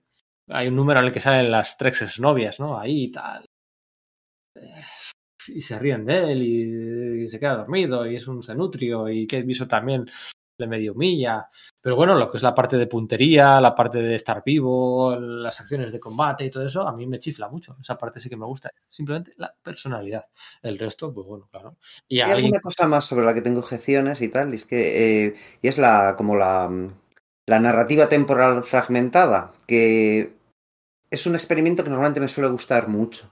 Pero yo no creo que Fraction aquí lo, lo maneje de forma que me resulte agradable, que no significa que no encaja, ni ¿no? el, el tema este. Primero te cuento un cacho, dos números después te, te cuento lo que ha pasado antes y así rehago el puzzle y tal, ¿no? Pero recuerdo estar leyéndolo un poco así al día en su, en su momento y, y estar súper perdido, ¿no? Luego cuando me lo he releído para de cara al podcast, como que me encaja mejor, ¿no? Y sí que es verdad que, por ejemplo, me gusta toda la, mucho la, toda la etapa de, toda la parte de Kate Bishop en California con, con Madame Mask y tal, bueno, pues igual porque me mola un montón Whitney Frost, ¿no? Y no, y, no tengo razón, ¿no? Porque es verdad que al no estar Aja, claro, ese es otro de los temas, ¿no? Es que, o sea, lo de Fraction está bien, pero yo creo que se fundamenta demasiado en el apabullante apar- apartado gráfico de Aja, ¿no? Que parece que estas cosas las digamos por oh, orgullo patrio, estatal o como quieras llamarlo, y de verdad que no, es que creo que el trabajo que el tipo hace, pues eso, no solo el dibujo, sino es que el diseño, la, la narrativa, el, el episodio del perro, ¿no? O sea, es decir, eh, todas las especies de infografías que hacen y tal, es como de una riqueza con el medio que entiendo porque es considerado una, una obra maestra, ¿no? Por lo menos en ese, en ese corpus de, de, de su trayectoria, ¿no? Cuando imita a los, al, a los- al videojuego de los Vengadores de los años de los años 90, aquel de, de- el Capitán América, Mercurio y tal, ¿os acordáis? Hay unas escenas que las imita. El de la visión, eso sí. De la visión, sí, sí, sí. Blanca. Sí, sí, sí, Blanca, claro, sí. Entonces, claro, por ese lado, pues muy bien, o no sé, las escenas de Kate Bishop, pues eso, eh, haciendo una badass también están guay, ¿no? O, pues eso, las tramas estas como de, duplicidad, de espionaje, de, ¿no? Pues eh, están buscando una cinta que va a inculpar Ojo de Halcón y eh, los villanos lo están persiguiendo y las dos vueltas, están guay, ¿no? Pero tampoco me flipa respecto a tramas, ¿no? Y aunque, no sé, como que aprecio el rollo de decir, venga, igual con Ojo de Halcón se puede hacer un superhéroe de, de pie de calle, pero no necesito que, le, que sea tan de pie de calle, ¿no? No sé, la caracterización de los mafiosos rusos me parece demasiado, eh, Al principio me hacía mucha gracia, ¿no? Que, que fuesen pues tan, bueno, pues tan irreales, ¿no? Tan, no tan de coña. Pero llegó un punto en que me, me cansé muy rápido de eso, no sé. Sí, no, a mí, bueno, pues me, me- me duele el orgullo friki de que, como digo, como, mi como se trata de mi personaje favorito y no puede con una banda de rusos. Claro. Pues bueno, que sí, que, que hay mucho más y que es una especulación y que hay una parte eh, urbanística y que hay una parte de mafiosa y que hay una parte... de- Pero bueno, que también he, o sea, he criticado, o sea, es, es curioso, o sea, he criticado a Fabián Nicieza en la miniserie que hizo de Ajo de Halcón, o sea, Fabián, yo criticando a Fabián Nicieza, Sí. o sea, es como por, por, por despojar el traje del arco, de, de acercarlo a un, real- un realismo, de ir de que, que iba en prostíbulo, luego iba en jacuzzi, luego investigaba sin el, sin el uniforme, no me gustaba. Y estoy criticando a Matt Fraction. O sea, yo criticando a Matt Fraction y a, y a Fabian Nicieza. Pero bueno, no, o sea, lo, lo habrás visto. O sea, eh, pero sí, no, no me acaba de funcionar. Pero luego toda la parte de, bueno, pues de acción y tal, pues ya me, me mola algo más. Sobre todo lo que me molesta es eso, ¿no? Que, que ha calado ese estilillo de pagafantas, que tampoco le queda bien a, a Jeremy Renner, ¿eh? Hacer actuar de hacer de pagafantas, ¿eh? Eh, A ver qué tal, a ver qué Sí. tal la hora, pero Oye, hablando eso de Jeremy Renner, ¿os acordáis? ¿Vosotros seguisteis la serie de televisión de Agentes de S.H.I.E.L.D.? Yo sí. Eh, sí, sí, sí. ¿Os Eh, acordáis eso? Que cogieron un personaje de, de- que salía en los cómics de Marvel UK, Lance Hunter este, y le juntaron con, con Bobby Morse, y en el fondo ese ojo, esa, parecía más ojo de halcón que el ojo de halcón del, del cine. Sí, sí, sí. Además es más espiga. Le faltaba un poquito de, de- de pecho, de, de cuerpo, digamos, de volumen, eh, pero espigadillo, rubio, salseroso, con una guindilla en el culo, con, con- funcionaba muy bien, funcionaba muy bien. Sí, Ese rollo luz de luna, de. Eso es. eh, Habían estado juntos y están todo el rato discutiendo Spencer Tracy, Catherine Hepburn, ese tal. Ese, ese rollito que llevaban los dos, que llevan Ojo de Halcón y Pájaro Burlón, lo hacían bien en la serie de televisión. Sí, De, me gustaba. de- de hecho, mucho. llegaron a hacer un piloto, estuvieron a punto de hacer un piloto para ellos dos solamente. que al Sí, final yo no tenía llegó, no ganas llegó a de, ser. de haber visto De eso, hecho, porque de, de hecho sal- salieron en la temporada 5, creo, salen un poco de la serie regular desde Agentes de S.H.I.E.L.D. porque estaban preparando el otro.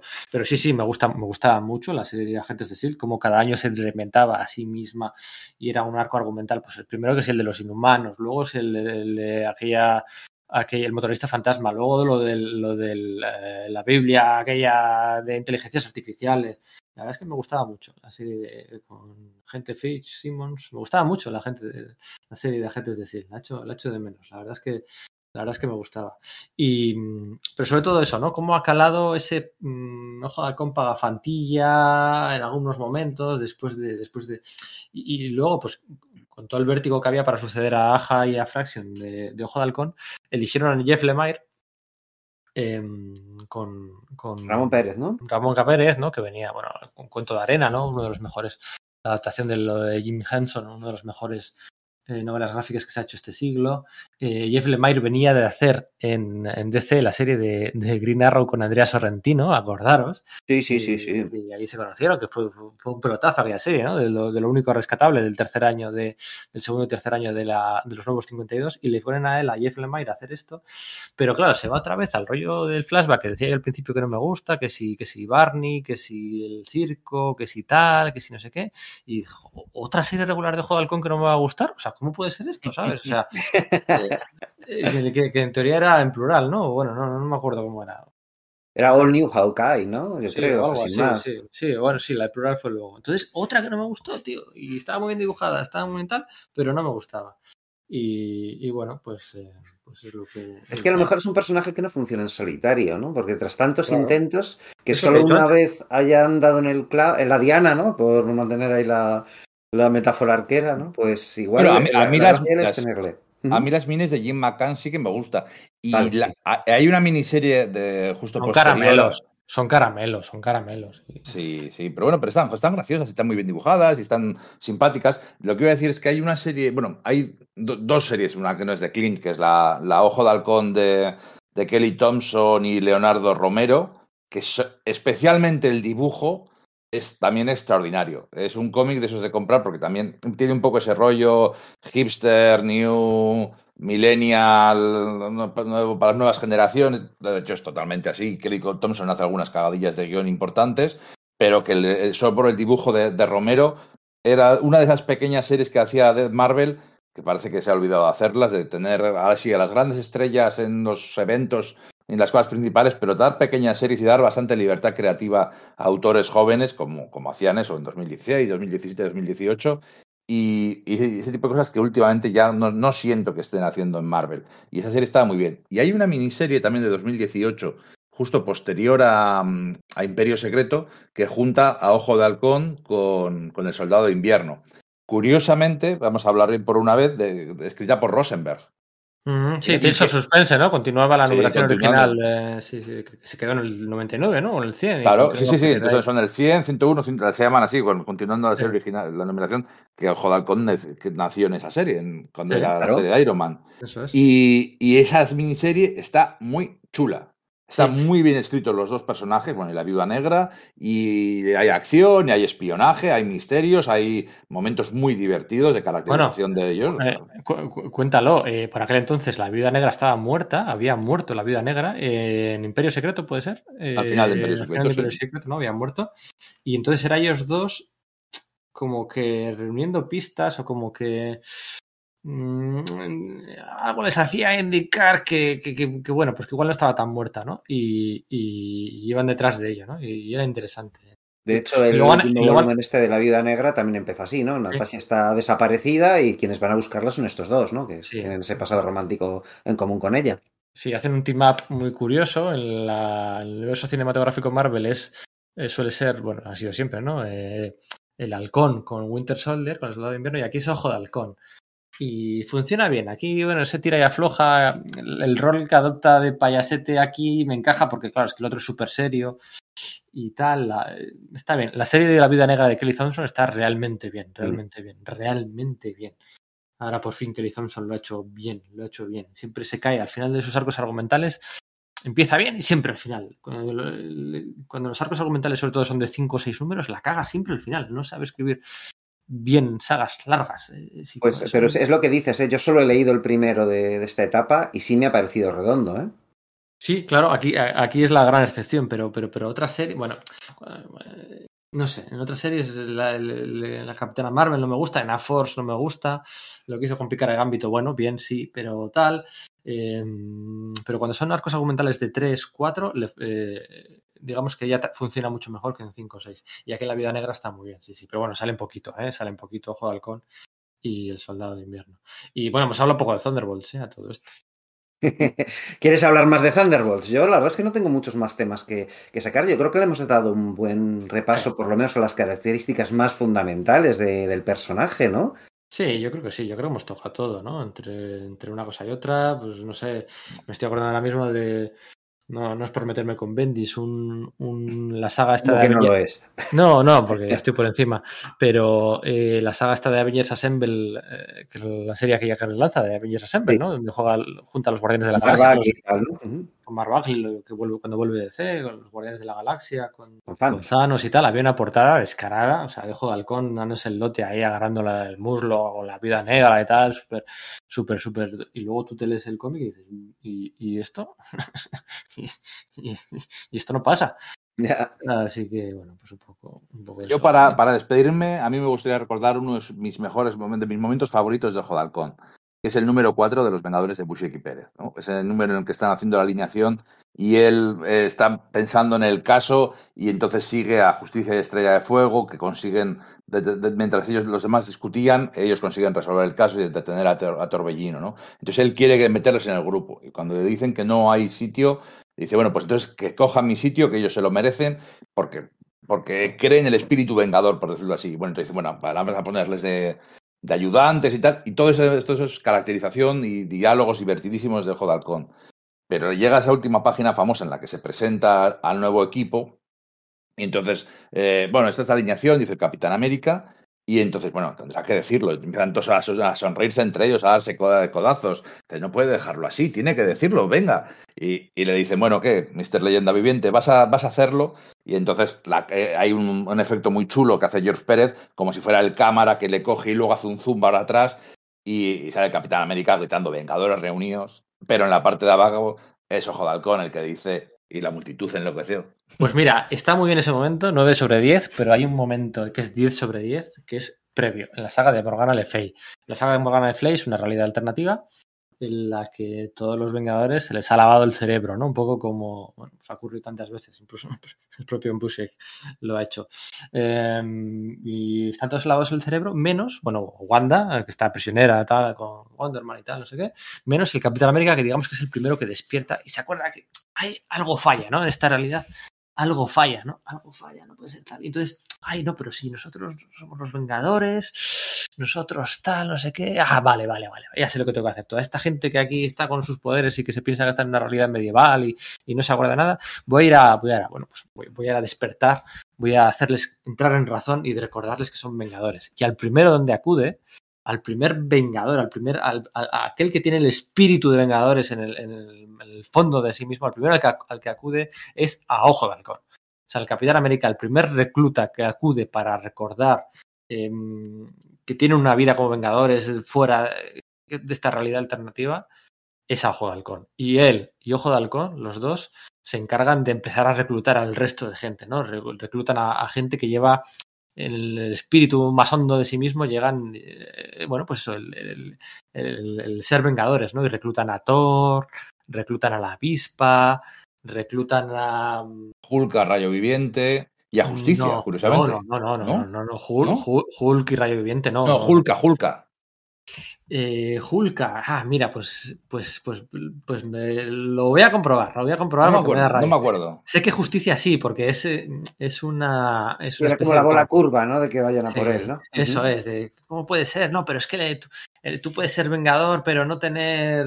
No haber sido vengador, pero llevarles. Claro, es que justicia era un. Era, era un eh, era un Era un fan del Capitán América. Eh, o sea, es que de hecho en su versión del, del, año 3000, él es el que porta el, al, vamos, de los Guardianes de la Galaxia, quiero decir, ¿no? Él es el que porta el escudo del Capitán América. Su nave se llama Capitán América 2, ¿no? Es que es, es, es eso, es, es la, la, la, proyección de los fans hecha, hecha personaje, ¿no? Sí, sé que eran ocho. Eh, a ver, espérate. Capitán América Thor, Ojo de Halcón la Avispa, cuatro. Justicia, cinco.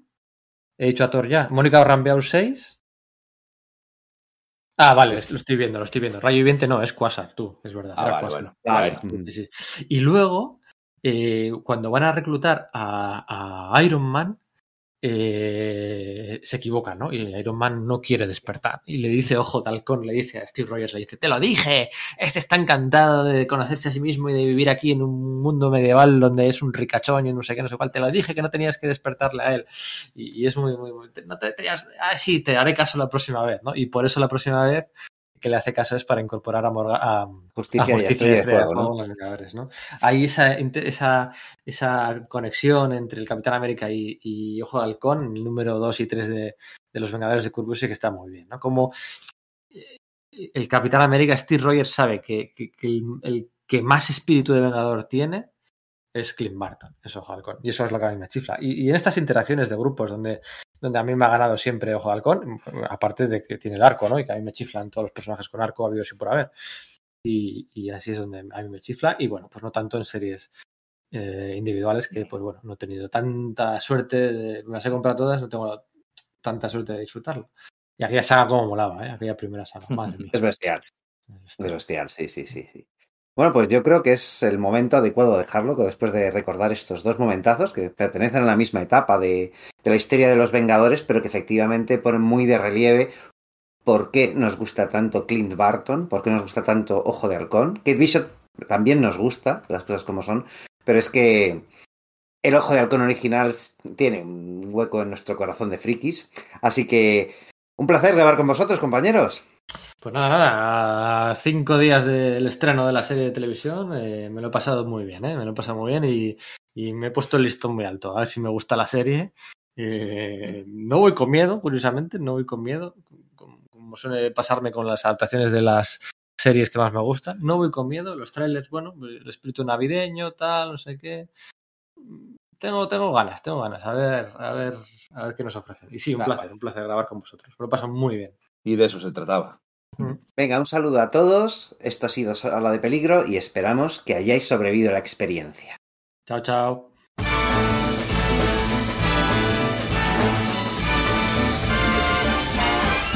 It's the most wonderful time of the year. With the kids jingle belling and everyone telling you be of good cheer. It's the most wonderful time of the year. It's the hap- happiest season of all. With those holiday greetings and gay happy meetings when friends come to call.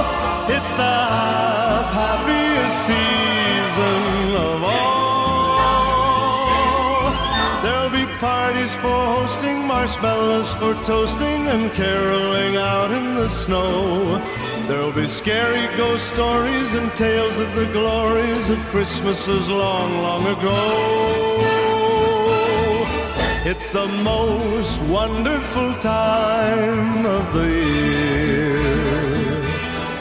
There'll be much mistletoeing and hearts will be glowing when loved ones are near.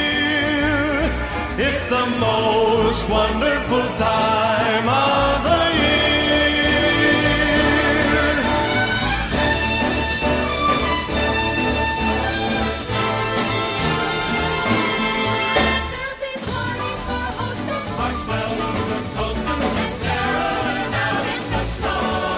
There'll be scary ghost stories and tales of the glories of Christmases long, long ago.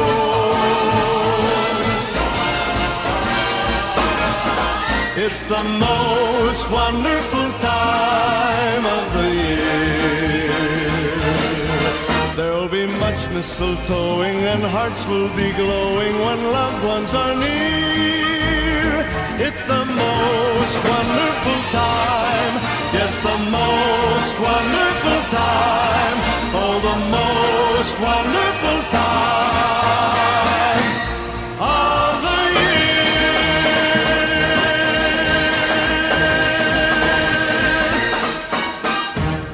Oye, espera, ¿sabéis lo que no hemos comentado? ¿Qué? Eh, eh, que, que comentabas tú, ¿no? Que la segunda miniserie de Ojo de Halcón, tal, dibujada por Scott Collins. ¿Sabéis la otra vez que dibujó Scott Collins a Ojo de Halcón? Sí, claro, en Los Vengadores de Geoff Jones, ¿no? Eso es, eso es. Decíamos antes que había estado apartado de la serie, ¿no? Pues se, se tiran los Thunderbolts, se tira pues desde el número 20 hasta el número pff, tropecientos mil. Entonces está alejado de la serie de los Vengadores durante mucho tiempo y es Jeff Jones el que la recupera. Y no me gusta tampoco. ¿Qué me dices? Por el rollo de su interacción con Con Hulk, Hulka. tan heredera de los primerísimos tiempos de Roger Stern. Sí, hay como que. Joder, toda la evolución posterior que ha habido Ya. de un plumazo y Scott Collins tampoco. eh, sí, joder, con lo que me en Flash, bah. A mí no, no me da esa sensación. Lo hemos, lo hemos discutido eso tú y yo muchas veces, eh, esa etapa, que a mí me gusta, a los dos nos gusta mucho, pero tú a eso lo pones pegas y yo ahí no las vi. Sí, lo que sí que puede ser es que sea una caracterización más, eh, no sé si más típica o más icónica de Jodalcón, no Que no ha atendido a, a- a la evolución que ha tenido en los, en los años anteriores, ¿no? Sí, puede ser, puede, puede ser. A mí tampoco te digo que a mí no me chirrió cuando lo leí, no lo he vuelto, no me Claro, chirrió. pero, pero estás recuperando un personaje que viene de, de ese pedazo de obra maestra que es Thunderbolts, que le ha definido, la ha redefinido, la ha marcado para dos o tres generaciones. Bueno, dos o tres generaciones no, pero un par de generaciones sí. Ha, ha visto a ojo de halcón así. Luego atrás y, y borras toda esa parte de tridimensionalidad y tal. Que alguien, Yo- que- que- que alguien se lo explica a Brubaker con Cemo. Bueno, eso ya lo Claro. comentamos en su día, sí, sí, eso no tiene, es un delito, ¿no? Pero vamos, que a mí la saga de Zona Roja de, de Jeff Jones y, y Coipel es una de mis historias Vengadores favoritas de siempre. La- lo- los números de Gary Frank lo mismo. eh, el stand-off me gusta mucho. La saga inicial de Kieron Dyer me gusta mucho. Pero esta que hizo con Scott Collins, que era la búsqueda de Hulka, si no recuerdo mal, Sí, que también estaba ahí Bruce, Bruce Banner, que se iban a la nieve y tal. Fíjate que a mí esa no me, no me gusta mucho. Pues a mí no por guion, ¿eh? A mí quizás eso, es- a Collins le vi más, más flojo. Collins tampoco es de mis dibujantes favoritos, las cosas como son, pero sí que tiene cosas que me gustan mucho. Y aquí en Vengadores, joder, es que como que los, todos los que había alrededor me, me iban gustando un montón, no sé, me gusta, pues eso, me, me- es que está, estaba por ahí, está Ivan Reis, ¿no? O sea, en esos momentos en los que estaba tocando eh, a los Vengadores, ¿no? Estaba el, ay, lo diré, el que dibujó los primeros números de la JSA, que a mí me gustó un montón. Jo, ahora no me... Leonard Kirk, puede ser. No, Leonard Kirk no. Sadowski. Shadowski, a mí Shadowski, pues es una opinión quizás no muy popular, ¿no? Pero a mí Shadowski me gusta un montón. Entonces, eh, luego, pues eso, pues Frank y toda la leche, pues es que es. es eh, para mí era como el punto débil gráficamente, pero de guion sí me gustó. Reconozco que sí que me gustó bastante. Yo lo releí para. Cuando hicimos el podcast de Bendis, releí eh, Los Vengadores de Jones y me gustaron todavía más que la primera vez. Sí, sí. Sí, como que recoge muy bien su iconicidad, pero sabe hacerla progresar en una medida. ¿Sabes? Que mantiene muy bien ese. Es un cómic, ese del siglo, XX, es un cómic del siglo XXI muy bien escrito, muy bien dibujado, que lleva a los Vengadores que, que no es tan clásico como los Vengadores de Busiek. Y de hecho, es que si hubiera seguido Jones, no hubiera hecho ni falta eh, lo de Bendis, lo de meter a Bendis para meterle en el siglo XXI a los Vengadores. Pues ya lo había hecho Geoff Jones antes. Sí. Sí. No sé, a mí, ah, ay, de Halcón, esa parte es la que, la única, yo creo que es la única que me chirrió de, de lo de Jeff Jones, pero bueno, oye, no sé, eso quería comentar, que bueno, pues que, que- que ha estado eh, ya, y se ha ido y se ha vuelto a los Vengadores muchas veces y no todas las vueltas, todos los regresos han sido lo buenos. Y luego, oye, comentar que, que, que, que, el- que, hasta las grandes sagas Marvel, ¿no? Pues Secret Wars, Dinastía de M, estuvo en el Guantelete del Infinito, aunque poquito, porque desaparece enseguida, pero ahí estuvo en el Guantelete del Infinito con Cersei. Hala, ya está. Podría, estar dos horas más, pero bueno, vamos a dejarlo. Sí, sí. Ah, Es yo- que yo creo que es un personaje que tiene que ser agradecido de escribir. Que, que los guionistas Tiene disfrutan que. Tiene que ser di- Eso, sí, yo creo que El otro, el otro día estuve jugando a rol con un par de amigos y fui Ojo de Halcón, ¿no? un juego, el juego de rol de Marvel. ¿Sabéis lo bien que me lo pasé haciendo de ese tío chulo, guay y haciendo... Te vamos a ayudar, somos SEAL. No, yo me escapo y lo hago todo por mi cuenta porque soy así de guay y lucho contra la escala de demolición, aunque debería huir porque estoy muy superado. Me lo pasé como un enano, simplemente Un improvisando. En los 90 dirigí una partida eso, el juego de rol de. Pues el clásico de Marvel, ¿no? El- No, el- no, un- otro juego que salió al principio. Sí, sí, lo los- sé, es, es- es- sé que es eso, pero que digo que en los 90, un colega mío que no es gran lector de cómics, pero sí se había leído un par de números de los nuevos Vengadores cuando era pequeño, ¿no? De los Vengadores Costa Oeste. Pues hice una partida así como de, venga, pues algo rápido, ¿no? Improviso algo en, ahí en, en mi club de rol, llevo Ojo de Halcón y pues me decía que era de las partidas donde mejor se lo había pasado, ¿sabes? Y no era un personaje con el que tuviese, que, conociese tanto, ¿no? Porque él no era muy lector de cómics, pero sí, da juego, da mucho juego. Sí, sí, está guay ser así, yo no me canso. Bueno, oye, venga, vamos a dejarlo que si no, que si no acabo yo hablando aquí de los cutre uniformes del Avengers United, United Day Stand, de la serie de animación aquella. Ostras, no, no, no, no, no, sí, es Qué verdad. cutre, no. qué cutre será, madre mía. La- Ay, la- pero, pero podemos decir que en la serie Vengadores, los héroes más poderosos del mundo, hacen un Ojo de Halcón perfecto. Sí, Perfecto, es verdad. sí. Sí, sí. Sí. De hecho, ahí es donde más relación tiene con Hulk, más que decíamos antes, que los cómics tampoco. Ah, pues tienes razón. ¿Ah? Pero aquí hay una dinámica con Hulk muy interesante en la serie de, de animación esta, la de los héroes más poderosos. Venga, hala, vamos a dejarlo. Venga, Hola, un abrazo. hasta luego.